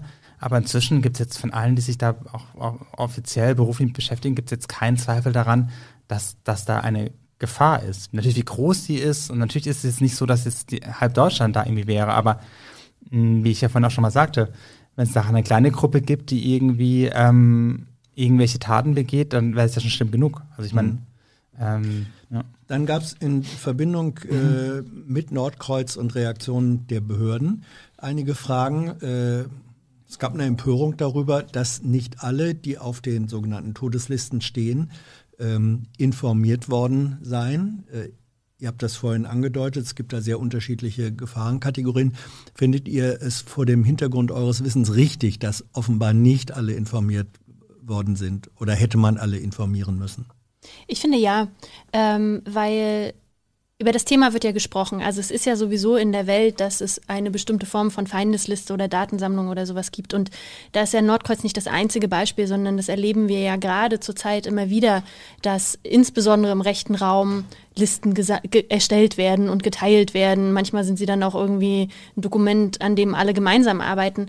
Ähm, das heißt, da ist eine reale Gefahr. Und so zu tun, als ähm, als wäre das für jemanden nicht belastend, wenn er jetzt nicht ganz genau weiß, ob er draufsteht oder nicht. Ähm, das ist ja also total unlogisch eigentlich. Also wenn ich jemandem sage, dass er dort, ähm, dass er auf so einer Liste gefunden wurde, wenn ich diese Liste dann dazu einordne als Sicherheitsbehörde, wenn ich dieser Person eine Ansp Ansprechstelle gebe, äh, wenn, wenn sie Angst bekommt oder wenn sie einfach mehr Informationen braucht, um damit umzugehen oder sowas, dann, dann sind wir doch als Gesellschaft viel besser versorgt in so einer Situation. Und mh, in dem Moment, wo ich sage, ich schätze die Gefahr jetzt nicht so groß ein, ich sage dieser Person mal lieber nicht äh, Bescheid, heißt das ja, dass Hunderte, vielleicht auch Tausende Leute vielleicht nur vermuten, dass sie es haben. Und wir haben erlebt in den Gesprächen mit den Leuten, die jetzt auf dieser spezifischen Nordkreuzliste draufstanden und die davon jetzt erfahren haben, da gibt es manche, die sagen, mir ist es egal, ich hätte das nicht wissen müssen, ich, ich nehme das nicht ernst. Aber es gibt andere Leute, die sagen, mit mir hat das was verändert, dass ich weiß, dass ich mh, da drauf gelandet bin und ich sitze jetzt im öffentlichen Raum und ich frage mich manchmal, ist das eigentlich sicher für mich? Und damit müssen wir doch irgendwie umgehen. Und dieses Problem verschwindet ja nicht nur, wenn ich die Einzelperson jetzt nicht informiere. Und da gibt es übrigens auch im, im politischen Raum einen Haufen Ideen. Also ähm, es, ich glaube, die Grünen waren das, die gefordert haben, dass es eine Ansprechstelle für Opfer von oder Betroffene von Feindeslistensammlungen geben müsste im äh, Innenministerium beispielsweise, im Bundesinnenministerium. So, wo dann, wo, vielleicht ist das dann so eine Art Seelsorge oder vielleicht auch einfach nur Informationskanal. Also das ist nicht nur eine Sache, die irgendwie wir als Taz thematisieren oder sowas, sondern das hat man auch im politischen Raum begriffen und es wird ja sogar an einem Gesetz gearbeitet, das so das Erstellen von Feindeslisten unter Strafe stellen soll. Ähm, ist es so, dass die, die benachrichtigt worden sind, eigentlich alle einen identischen Brief äh, bekommen haben, sozusagen Formbrief oder? Fast. Mhm. Tatsächlich. Also ähm, es gab so ein bisschen so eine, so eine Qualifizierung und wir wissen es auch nicht. Es ist so ein bisschen unterschiedlich. Ein paar Leute, die in dieser Nordkreuz-Sammlung waren, die leben in anderen Bundesländern. Das heißt, da waren dann wieder andere Ämter dafür zuständig. Ähm, aber im Kern war es so, dass eben die Leute, zu denen so handschriftliche Notizen gemacht wurden, wo dann im Polizeicomputer recherchiert wurde oder sowas, ähm, die wurden vom BKA informiert, weil sie jetzt Zeugen befragt wurden. Und im Rahmen dieser Befragung haben die dann auch Informationen gekriegt. Also denen wurde ein bisschen was erklärt. Ähm, die anderen Leute, die quasi so ein bisschen geringer qualifiziert äh, ausgespäht wurden, also wo dann irgendwie nur so Internetrecherchen gemacht wurden, ähm, die haben dann so einen Formbrief vom LKA gekriegt, wo halt wirklich nichts drin stand. Ähm, Und, da als ja. Ergänzung, den haben wir auch mal, weil wir es so auch Ja. ab, absurd eigentlich fanden, wie man sowas machen kann. Also dass man nicht mal nicht mal kurz versucht, in normalen Worten zu erklären, was es geht. Ähm, haben wir den Brief auch mal in, der- in, äh, veröffentlicht. Also gibt es auch auf taz.de bei einem entsprechenden Bericht dazu. Äh, einfach, dass man ein Bild machen kann. Also uns unerklärlich, wie eine Behörde auf die Idee kommen kann, dass das jetzt irgendwie was ist, wie man mit, mit potenziell Betroffenen von, von Gewaltdrohungen da irgendwie kommuniziert. Ines Schorsch äh, fragt da, haltet ihr das eigentlich für möglich, dass, ähm, so, nee, das war nicht Ines Schorsch, sondern andere finde ich jetzt nicht. Haltet ihr es für möglich, dass solche Listen angelegt werden, um Menschen in Angst und Schrecken zu versetzen, damit sie sich nicht demokratisch in der Gesellschaft äh, engagieren? Klar, das ist ein totales äh, Machtinstrument, so eine Liste. Also alleine zu signalisieren, ich habe dich auf dem Schirm, ich kenne vielleicht von dir irgendwelche Daten, die nicht so weit und breit kursieren, das macht total Druck. Also das wissen wir ja auch aus anderen Fällen, beispielsweise wenn wir jetzt in einen ganz anderen Komplex gehen, NSU 2.0, das sind diese Drohungen, die gegen ähm, diese Drohschreiben, E-Mails meistens oder Faxe und SMS, die verschickt werden an wenige Frauen. Also insbesondere angefangen hatte das ja mit der Rechtsanwältin Seda Bascha Yildiz in Frankfurt ähm, da wird genau das genutzt, zu sagen, ich kenne von dir Daten. Und das verunsichert die Leute. Also da, da muss niemand mit einer Waffe irgendwo auf der Straße auf und ab marschieren oder sowas oder muss auch kein konkretes Szenario weiter offenlegen. Das reicht einfach aus, äh, damit die Leute Angst haben. Und das ist ein sehr weit verbreitetes Problem, was Leute betrifft, die sich auf irgendeine Art gegen rechts engagieren. Ähm, dann war, und jetzt gehe ich rüber zu den Fragen, die stärker mit euch als Personen auch zu tun haben. Äh, da gab es die Frage, ob, äh, ihr hattet das vorhin gesagt, äh, es hätten sich auch Menschen bei euch erkundigt, ob sie denn äh, auf der Liste stehen, wie das ist. Habt ihr neben solchen Fragen äh, auch ganz andere Kontakte, sage ich mal, erhalten und Anrufe? Ich vermute, damit ist gemeint so nach dem Motto, pass auf, ich weiß, wo du wohnst. Ist das auch passiert? Seid ihr bedroht worden? Es ist so ein bisschen, ähm, das ist so eine ganz schwierige Frage, die wir nicht, nicht so gerne ganz weit ausführen. Aber es ist ja tendenziell so, dass äh, Journalistinnen und Journalisten, die in dem Bereich unterwegs sind, Drohungen ausgesetzt sind. Also das ähm, geht los bei Shitstorms, bei Rechtsstreits, die ja auch einen enormen Druck machen, weil sie teuer sind oder lange dauern oder ja auch mal eine krasse Konsequenz haben können. Ähm, dann geht es natürlich weiter, dass etliche Journalistinnen und Journalisten auf solchen Listen auch landen. Also vor ein paar Tagen gab es gerade wieder so ein Beispiel im Querdenkermilieu.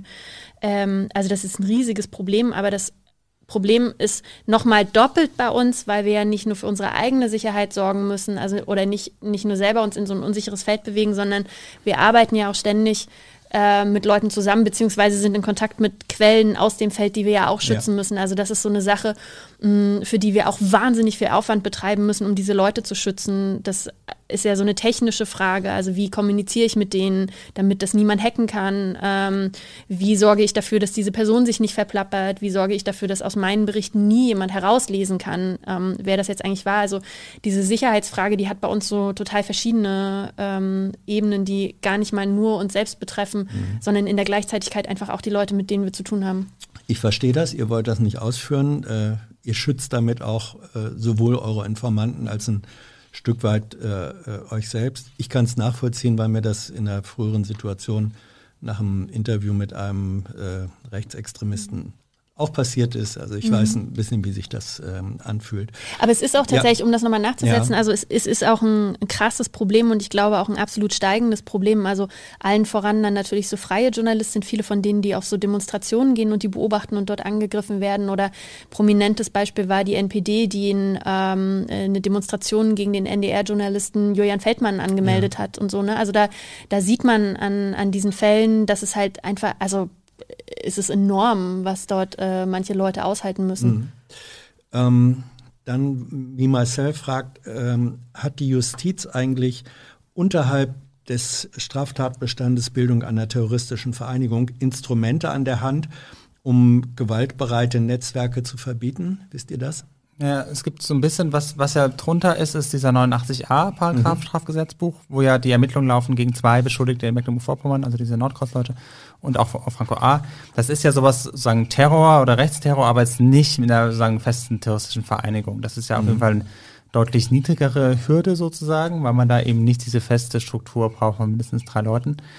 Ähm, und sonst wird es natürlich bei so Netzwerken sowieso schwierig, weil Netzwerk ist ja dann kein, eine Gruppe wäre noch irgendwie ein strafrechtlicher Begriff und die muss man erstmal haben. Und äh, Netzwerk, wie man jetzt kennt, da gibt es ja oft dieses Begriff auch Kennverhältnis. Äh, Die beiden haben Kennverhältnis, das ist ja aber nicht strafrechtlich relevant, sondern es ist natürlich interessant und relevant und für so eine äh, Inlandsgeheimdienst interessant, weil er dann sagt, okay, die kennen sich vielleicht, dann schauen wir mal genauer hin. Ähm, aber sonst ist da in der Tat ähm, gibt es dann da nicht so viele Möglichkeiten, zumal sich natürlich auch ändert. Das dann, es hat sich auch schon einiges geändert, aber das ist natürlich die ähm, logischerweise äh, so Strafgesetze sich viel an so physischen Sachen immer orientiert haben. Man trifft sich halt irgendwo und eine Gruppe war halt immer eher so nach Vereinsstrukturen irgendwie definiert. Und das hat sich jetzt im letzten Jahr schon geändert, dass es auch auch schon Terrorverfahren gab gegen Gruppen, die sich jetzt ähm, im Internet organisieren, wo natürlich andere ähm, wo man ja oft gar nicht genau weiß, was für einen Bezug jemand hat, der mit einem vielleicht nur virtuell kommuniziert, aber trotzdem total den engen Bezug hat. Ähm, Und das, das glaube ich, ändert sich gerade, dass da versucht wird, auch mehr, mehr zu machen, aber alles kann man da bestimmt nicht, ähm, juristisch nicht irgendwie ja, Es verfolgen. gab mehrere ähm, äh, Posts, die sagten, mir schwirrt der Kopf von den ganzen vielen Namen. Die sagten, sie bewundern, was ihr da so alles im Überblick wir haben habt. uns wirklich sehr zurückgehalten. Also ich glaube, wir haben, wie viele Namen haben wir denn genannt? Vielleicht fünf oder so. Naja, oder waren schon ein paar mehr. ähm, in dem Zusammenhang fragte Ines Schorsch, ob das möglich wäre, dass ihr mal ein Video, äh, eine Dokumentation macht und auf YouTube einstellt, in dem die Netzwerke sozusagen bildlich äh, connected dargestellt werden. Habt ihr sowas schon mal in Erwägung gezogen oder ist das in Planung? Naja, wir sind ja erstmal Zeitungsjournalisten. Ähm, Ja. Aber klar äh, sind solche Überlegungen immer. Aber zur einfachen Visualisierung, nee, das haben wir auch gar nicht online. Ne? Wir haben tatsächlich mal ein, ein, ähm, ein, ein Netzwerk-Organigramm gebaut, um Aha. das alles zu zeigen ähm, und wo dann äh, am Ende der DFB und die Freimaurer und Ritterorden mit draufstehen.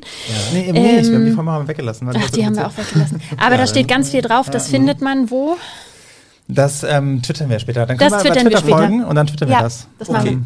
Dann noch äh, zu einem konkreten Namen. Anonym möchte wissen, ist Ringo M. der gleiche Vorgesetzte, der auch beim deutschen KKK-Ableger war? Wisst ihr das? Nicht ganz. Nicht Ähm, ganz. Das ist für andere Kollegen. Das ist so ein, ist es so ein bisschen so eine bemerkenswerte Einheit ähm, dort in Böblingen gewesen. Also ähm, es gab eben zum einen ähm, Micha Kiesewetter, die ermordet wurde, zum anderen gab es dann irgendwie Ringo M beziehungsweise L, ähm, der diesen Verein gegründet hat. Ähm, mehrere aus dieser Einheit waren dann auch noch unterwegs, um in Libyen äh, illegal ähm, Sicherheitsleute von Gaddafi auszubilden. Ähm, es gab mehrere rechtsextreme Vorfälle dort, wo dann irgendwie so ähm, Neonazi-Musik lief und da wurde dann aber immer gesagt, ja, ja, das waren die Kollegen aus Ostdeutschland, da macht man das so. Es, es war es wirklich so. Ähm, und es gab auch einen, ähm, äh, einen Kollegen, der tatsächlich beim Ku Klux Klan war. Ähm, das ist dann aufgeflogen und er wurde befragt und ähm, das waren mehrere Leute und die haben dann, wie sie gesagt, ja, die wollen sich ganz gerne äh, mit dem Christentum auseinandersetzen und einer hat gesagt, er wollte dort gerne Frauen kennenlernen. Auch das ist wirklich wahr, das ist kein Spaß. Und das ist wirklich absurd, weil es gab, glaube ich, eine oder zwei Frauen. Die eine war die Ehefrau von dem, von dem Chef und die andere, weiß ich nicht. Und äh, das, äh, die kamen damit durch. Also die, die haben sich dann quasi dafür entschuldigt, weil die irgendwie halt nicht wussten, dass der Ku Klux Klan der Ku Klux Klan ist und dann sind die wieder raus. Und das Interessante an diesem Ku Klux Klan ist aber, das ist aber was für NSU-Kenner und Fans, dass da ähm, die V-Person äh, Corelli mit drin war, der später so äh, auf seltsame Art und Weise verstorben ist. Und ähm, das heißt, diese ganze Einheit dort in Böbling, die BFE 523, die ist eine total seltsame Einheit, wo rechtsextreme Vorfälle drin passiert sind und auch so gehäuft, dass man nicht mehr sagen kann mit ja, ja, Querschnitt der Gesellschaft oder sowas kommt halt drin vor, sondern das ist echt viel und umso irritierender und verwirrender und natürlich auch äh, absoluter Freibrief für Verschwörungstheorien ist, dass ausgerechnet aus dieser Einheit dann jemand vom NSU mutmaßlich getötet wurde. Dann habt ihr Informationen, möchte äh, die Drunken mhm. wissen, habt ihr Informationen zum neuen Innenminister NP, ist heute vereidigt worden, Thorsten Renz. Was ist das für einer? Thorsten Renz ist einer, wenn man den googelt, findet man nicht viel. Ja, Ähm, ja, aber eine steil aufsteigende Karriere, so lange Ja. ist er noch nicht im Geschäft. Ne? Ähm, aber das zeigt, ist die Frage, ob Ja. das über ihn was aussagt oder über die CDU in Mecklenburg-Vorpommern, überhaupt die politische Lage in Mecklenburg-Vorpommern. Ja. Also Thorsten Renz ist, was ich, äh, was ich gelesen habe in einem der wenigen Porträts über ihn, ist er äh, Kommunalpolitiker mit Leib und Seele. Äh, er steht auf Helene Fischer, auf Facebook äh, liked er auch ähm, äh, aber. Also es ist ja nicht verboten, auf Helene Fischer zu stehen. Das ist äh, überhaupt nicht verboten. Also Das ist auch, es ist auch total wertfrei, aber das sind halt so die Dinge, die man über ihn findet. Ähm, und äh, tatsächlich ist mh, so, ein- also ich konnte jetzt in den letzten Tagen nicht rausfinden, wofür Er er, kommt aus eigentlich so steht. Güstrow, ist dort auch in der Kommunalvertretung. Was sehr interessant ist, weil Güstrow ist natürlich der Ort mit dem Schießstand. Ähm, und äh, ja, jetzt ähm, bleibt es ja ein, einfach eine Frage, wie, wie, er, wie, wie wird er dieses Amt übernehmen? Wofür steht er dann in der Ja, ganzen könnt Sache? ihr noch nicht einschätzen. Äh, Roldi K. möchte wissen, wie steht ihr zu einem AfD-Verbotsverfahren? Huh.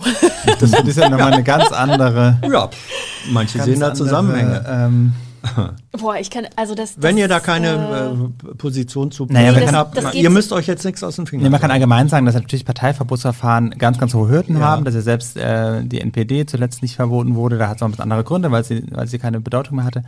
Ähm, die irgendwie, ähm, aber das sind so hohe Hürden, dass, glaube ich, das jetzt sowieso noch kein, kein Thema sein kann.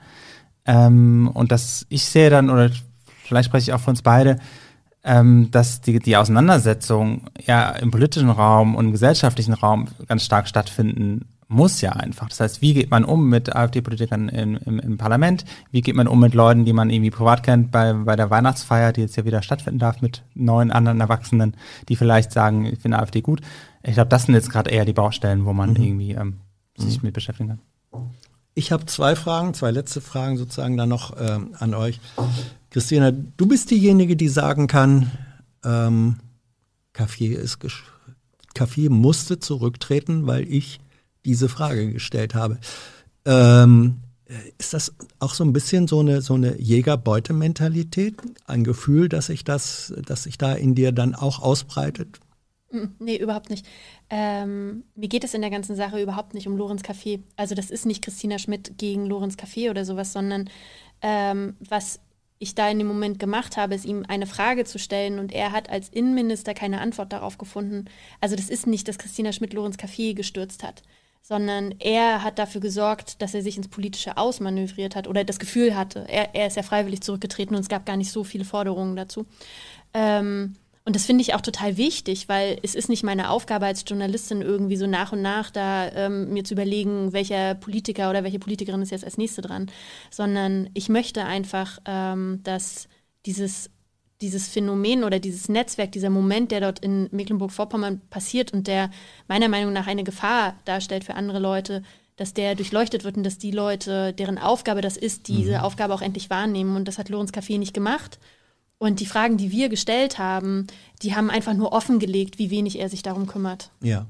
So, und die letzte Frage geht an dich, Sebastian. Ähm, was war in diesen ganzen Recherchen für dich die positivste und was war die negativste Überraschung und neue Erfahrung? Puh, das ist schwer zu sagen, weil was ist, ich glaube, positiv ist das, dass wir halt doch immer wieder auch ähm, Unterstützung hatten von Leuten, die uns Informationen geben und die mit Von denen reden. ihr es nicht erwartet hättet auch? Auch, ja. Und ähm, oder auch selbst von denen wir es erwarten, die müssen es ja auch machen. Die gehen ja auch Risiken ein oder oder verscherzen sich vielleicht dann mit mit Leuten in ihrem Umfeld oder oder sozusagen in Anführungszeichen verraten vielleicht ehemalige Freunde oder so, weil sie mit denen auch was zu tun hatten und dann aber das wichtiger finden, das zu problematisieren, was da nicht okay war. Ähm, ich glaube, das ist immer wieder äh, total positiv gewesen. Und ja auch teilweise ja auch Leute, mit denen man dann auch oft das zu tun hat und man wieder mal nachfragen kann und so. Mm, Ich glaube, das sind immer die, die Momente, die dann total, wo man merkt, da ist ja auch jemand, oder wenn wir halt Informationen bekommen, dass da jemand, ja, die nicht irgendwie einfach irgendjemand schickt, sondern die halt uns gibt, weil, weil er oder sie sagt, da sind die gut aufgehoben. Das sind irgendwie Leute, die, die kümmern sich darum, die gehen damit irgendwie korrekt um, da gibt es irgendwie keine Ge- Gefährdung meiner Person, die, die prüfen das auch nochmal, die schreiben nicht alles irgendwie in die Zeitung, was sie so hören. Ähm, und, und das finde ich immer so ein schöner Moment. Und Und schlimm weiß ich gar nicht, so richtig schlimm. irgendeine irgendein, äh, Erfahrung, wo, wo, du frustriert warst, wo Ja, du sagst, oh Frustration Gott. immer wieder, wenn dann keiner Ja. antwortet, wenn man, natürlich sind so, so kleinere Sachen, wenn man halt irgendwie beim zweiten oder dritten Mal in der Winter, irgendwie machen wir das immer im Winter, dass wir dann so unterwegs sind und dann irgendwie in irgendeiner komischen Provinz in Mecklenburg oder in, in Baden-Württemberg vor irgendwelchen komischen Häusern stehen und es ist irgendwie kalt und teilweise auch vor Corona war es ein bisschen einfacher, weil es auch manchmal noch Orte gab, die warm waren, wo man reingehen konnte. Ähm, und dann da versucht mit Leuten zu reden und dann klingeln wir wieder und dann äh, sind sie nicht da oder wollen mit uns nicht reden oder wir fahren da irgendwie extra hin irgendwie gab es ja auch so ein, so ein, ein, ein im Sommer mal, dass wir dann extra nochmal hingefahren sind, irgendwie nach Hessen stundenlang und dann will die Person mit uns halt am Ende nicht reden. Das ist dann ein bisschen nervig, aber es ist halt unser Job auch und das ist ja im Vergleich zu anderen Jobs immer noch irgendwie ganz okay. Darf ich dazu noch eins ergänzen? Unbedingt. Ähm, äh, ein, ein Moment, der mich sehr negativ überrascht hat, war jetzt im, äh, das war jetzt glaube ich im Sommer, da hatte die New York Times das ganze Thema aufgegriffen und hat einen großen Bericht dazu gemacht. Und ähm, im amerikanischen äh, Journalismus werden Klarnamen veröffentlicht. Und da haben all die wichtigen Personen, also Hannibal, Marco G., die haben alle Interviews gegeben mit ihrem Klarnamen, die haben sich zum Teil fotografieren lassen und die haben mit einem überraschenden Selbstbewusstsein der New York Times diktiert, dass sie weitermachen, dass sie immer noch da sind und diese Großkotzigkeit, sich in die Öffentlichkeit äh, zu stellen und zu sagen, ich weiß zwar, dass alle Sicherheitsbehörden dieses Landes gerade auf mich gucken, ich weiß zwar, dass da irgendwelche Gerichtsverfahren laufen, aber die können mir trotzdem alle gar nichts. Ähm, das fand ich eine, ähm, ein, einen sehr überraschenden Moment, weil das einfach zeigt, wie wenig Antwort unsere Gesellschaft auf solche Leute immer noch gefunden hat. Dankeschön. Vielen Dank. Vielen Dank. Thilo hat vorhin schon gesagt, wie man die beiden und die Taz unterstützen kann. Wie man diesen Kanal unterstützen kann, wisst ihr auch. Tschüss.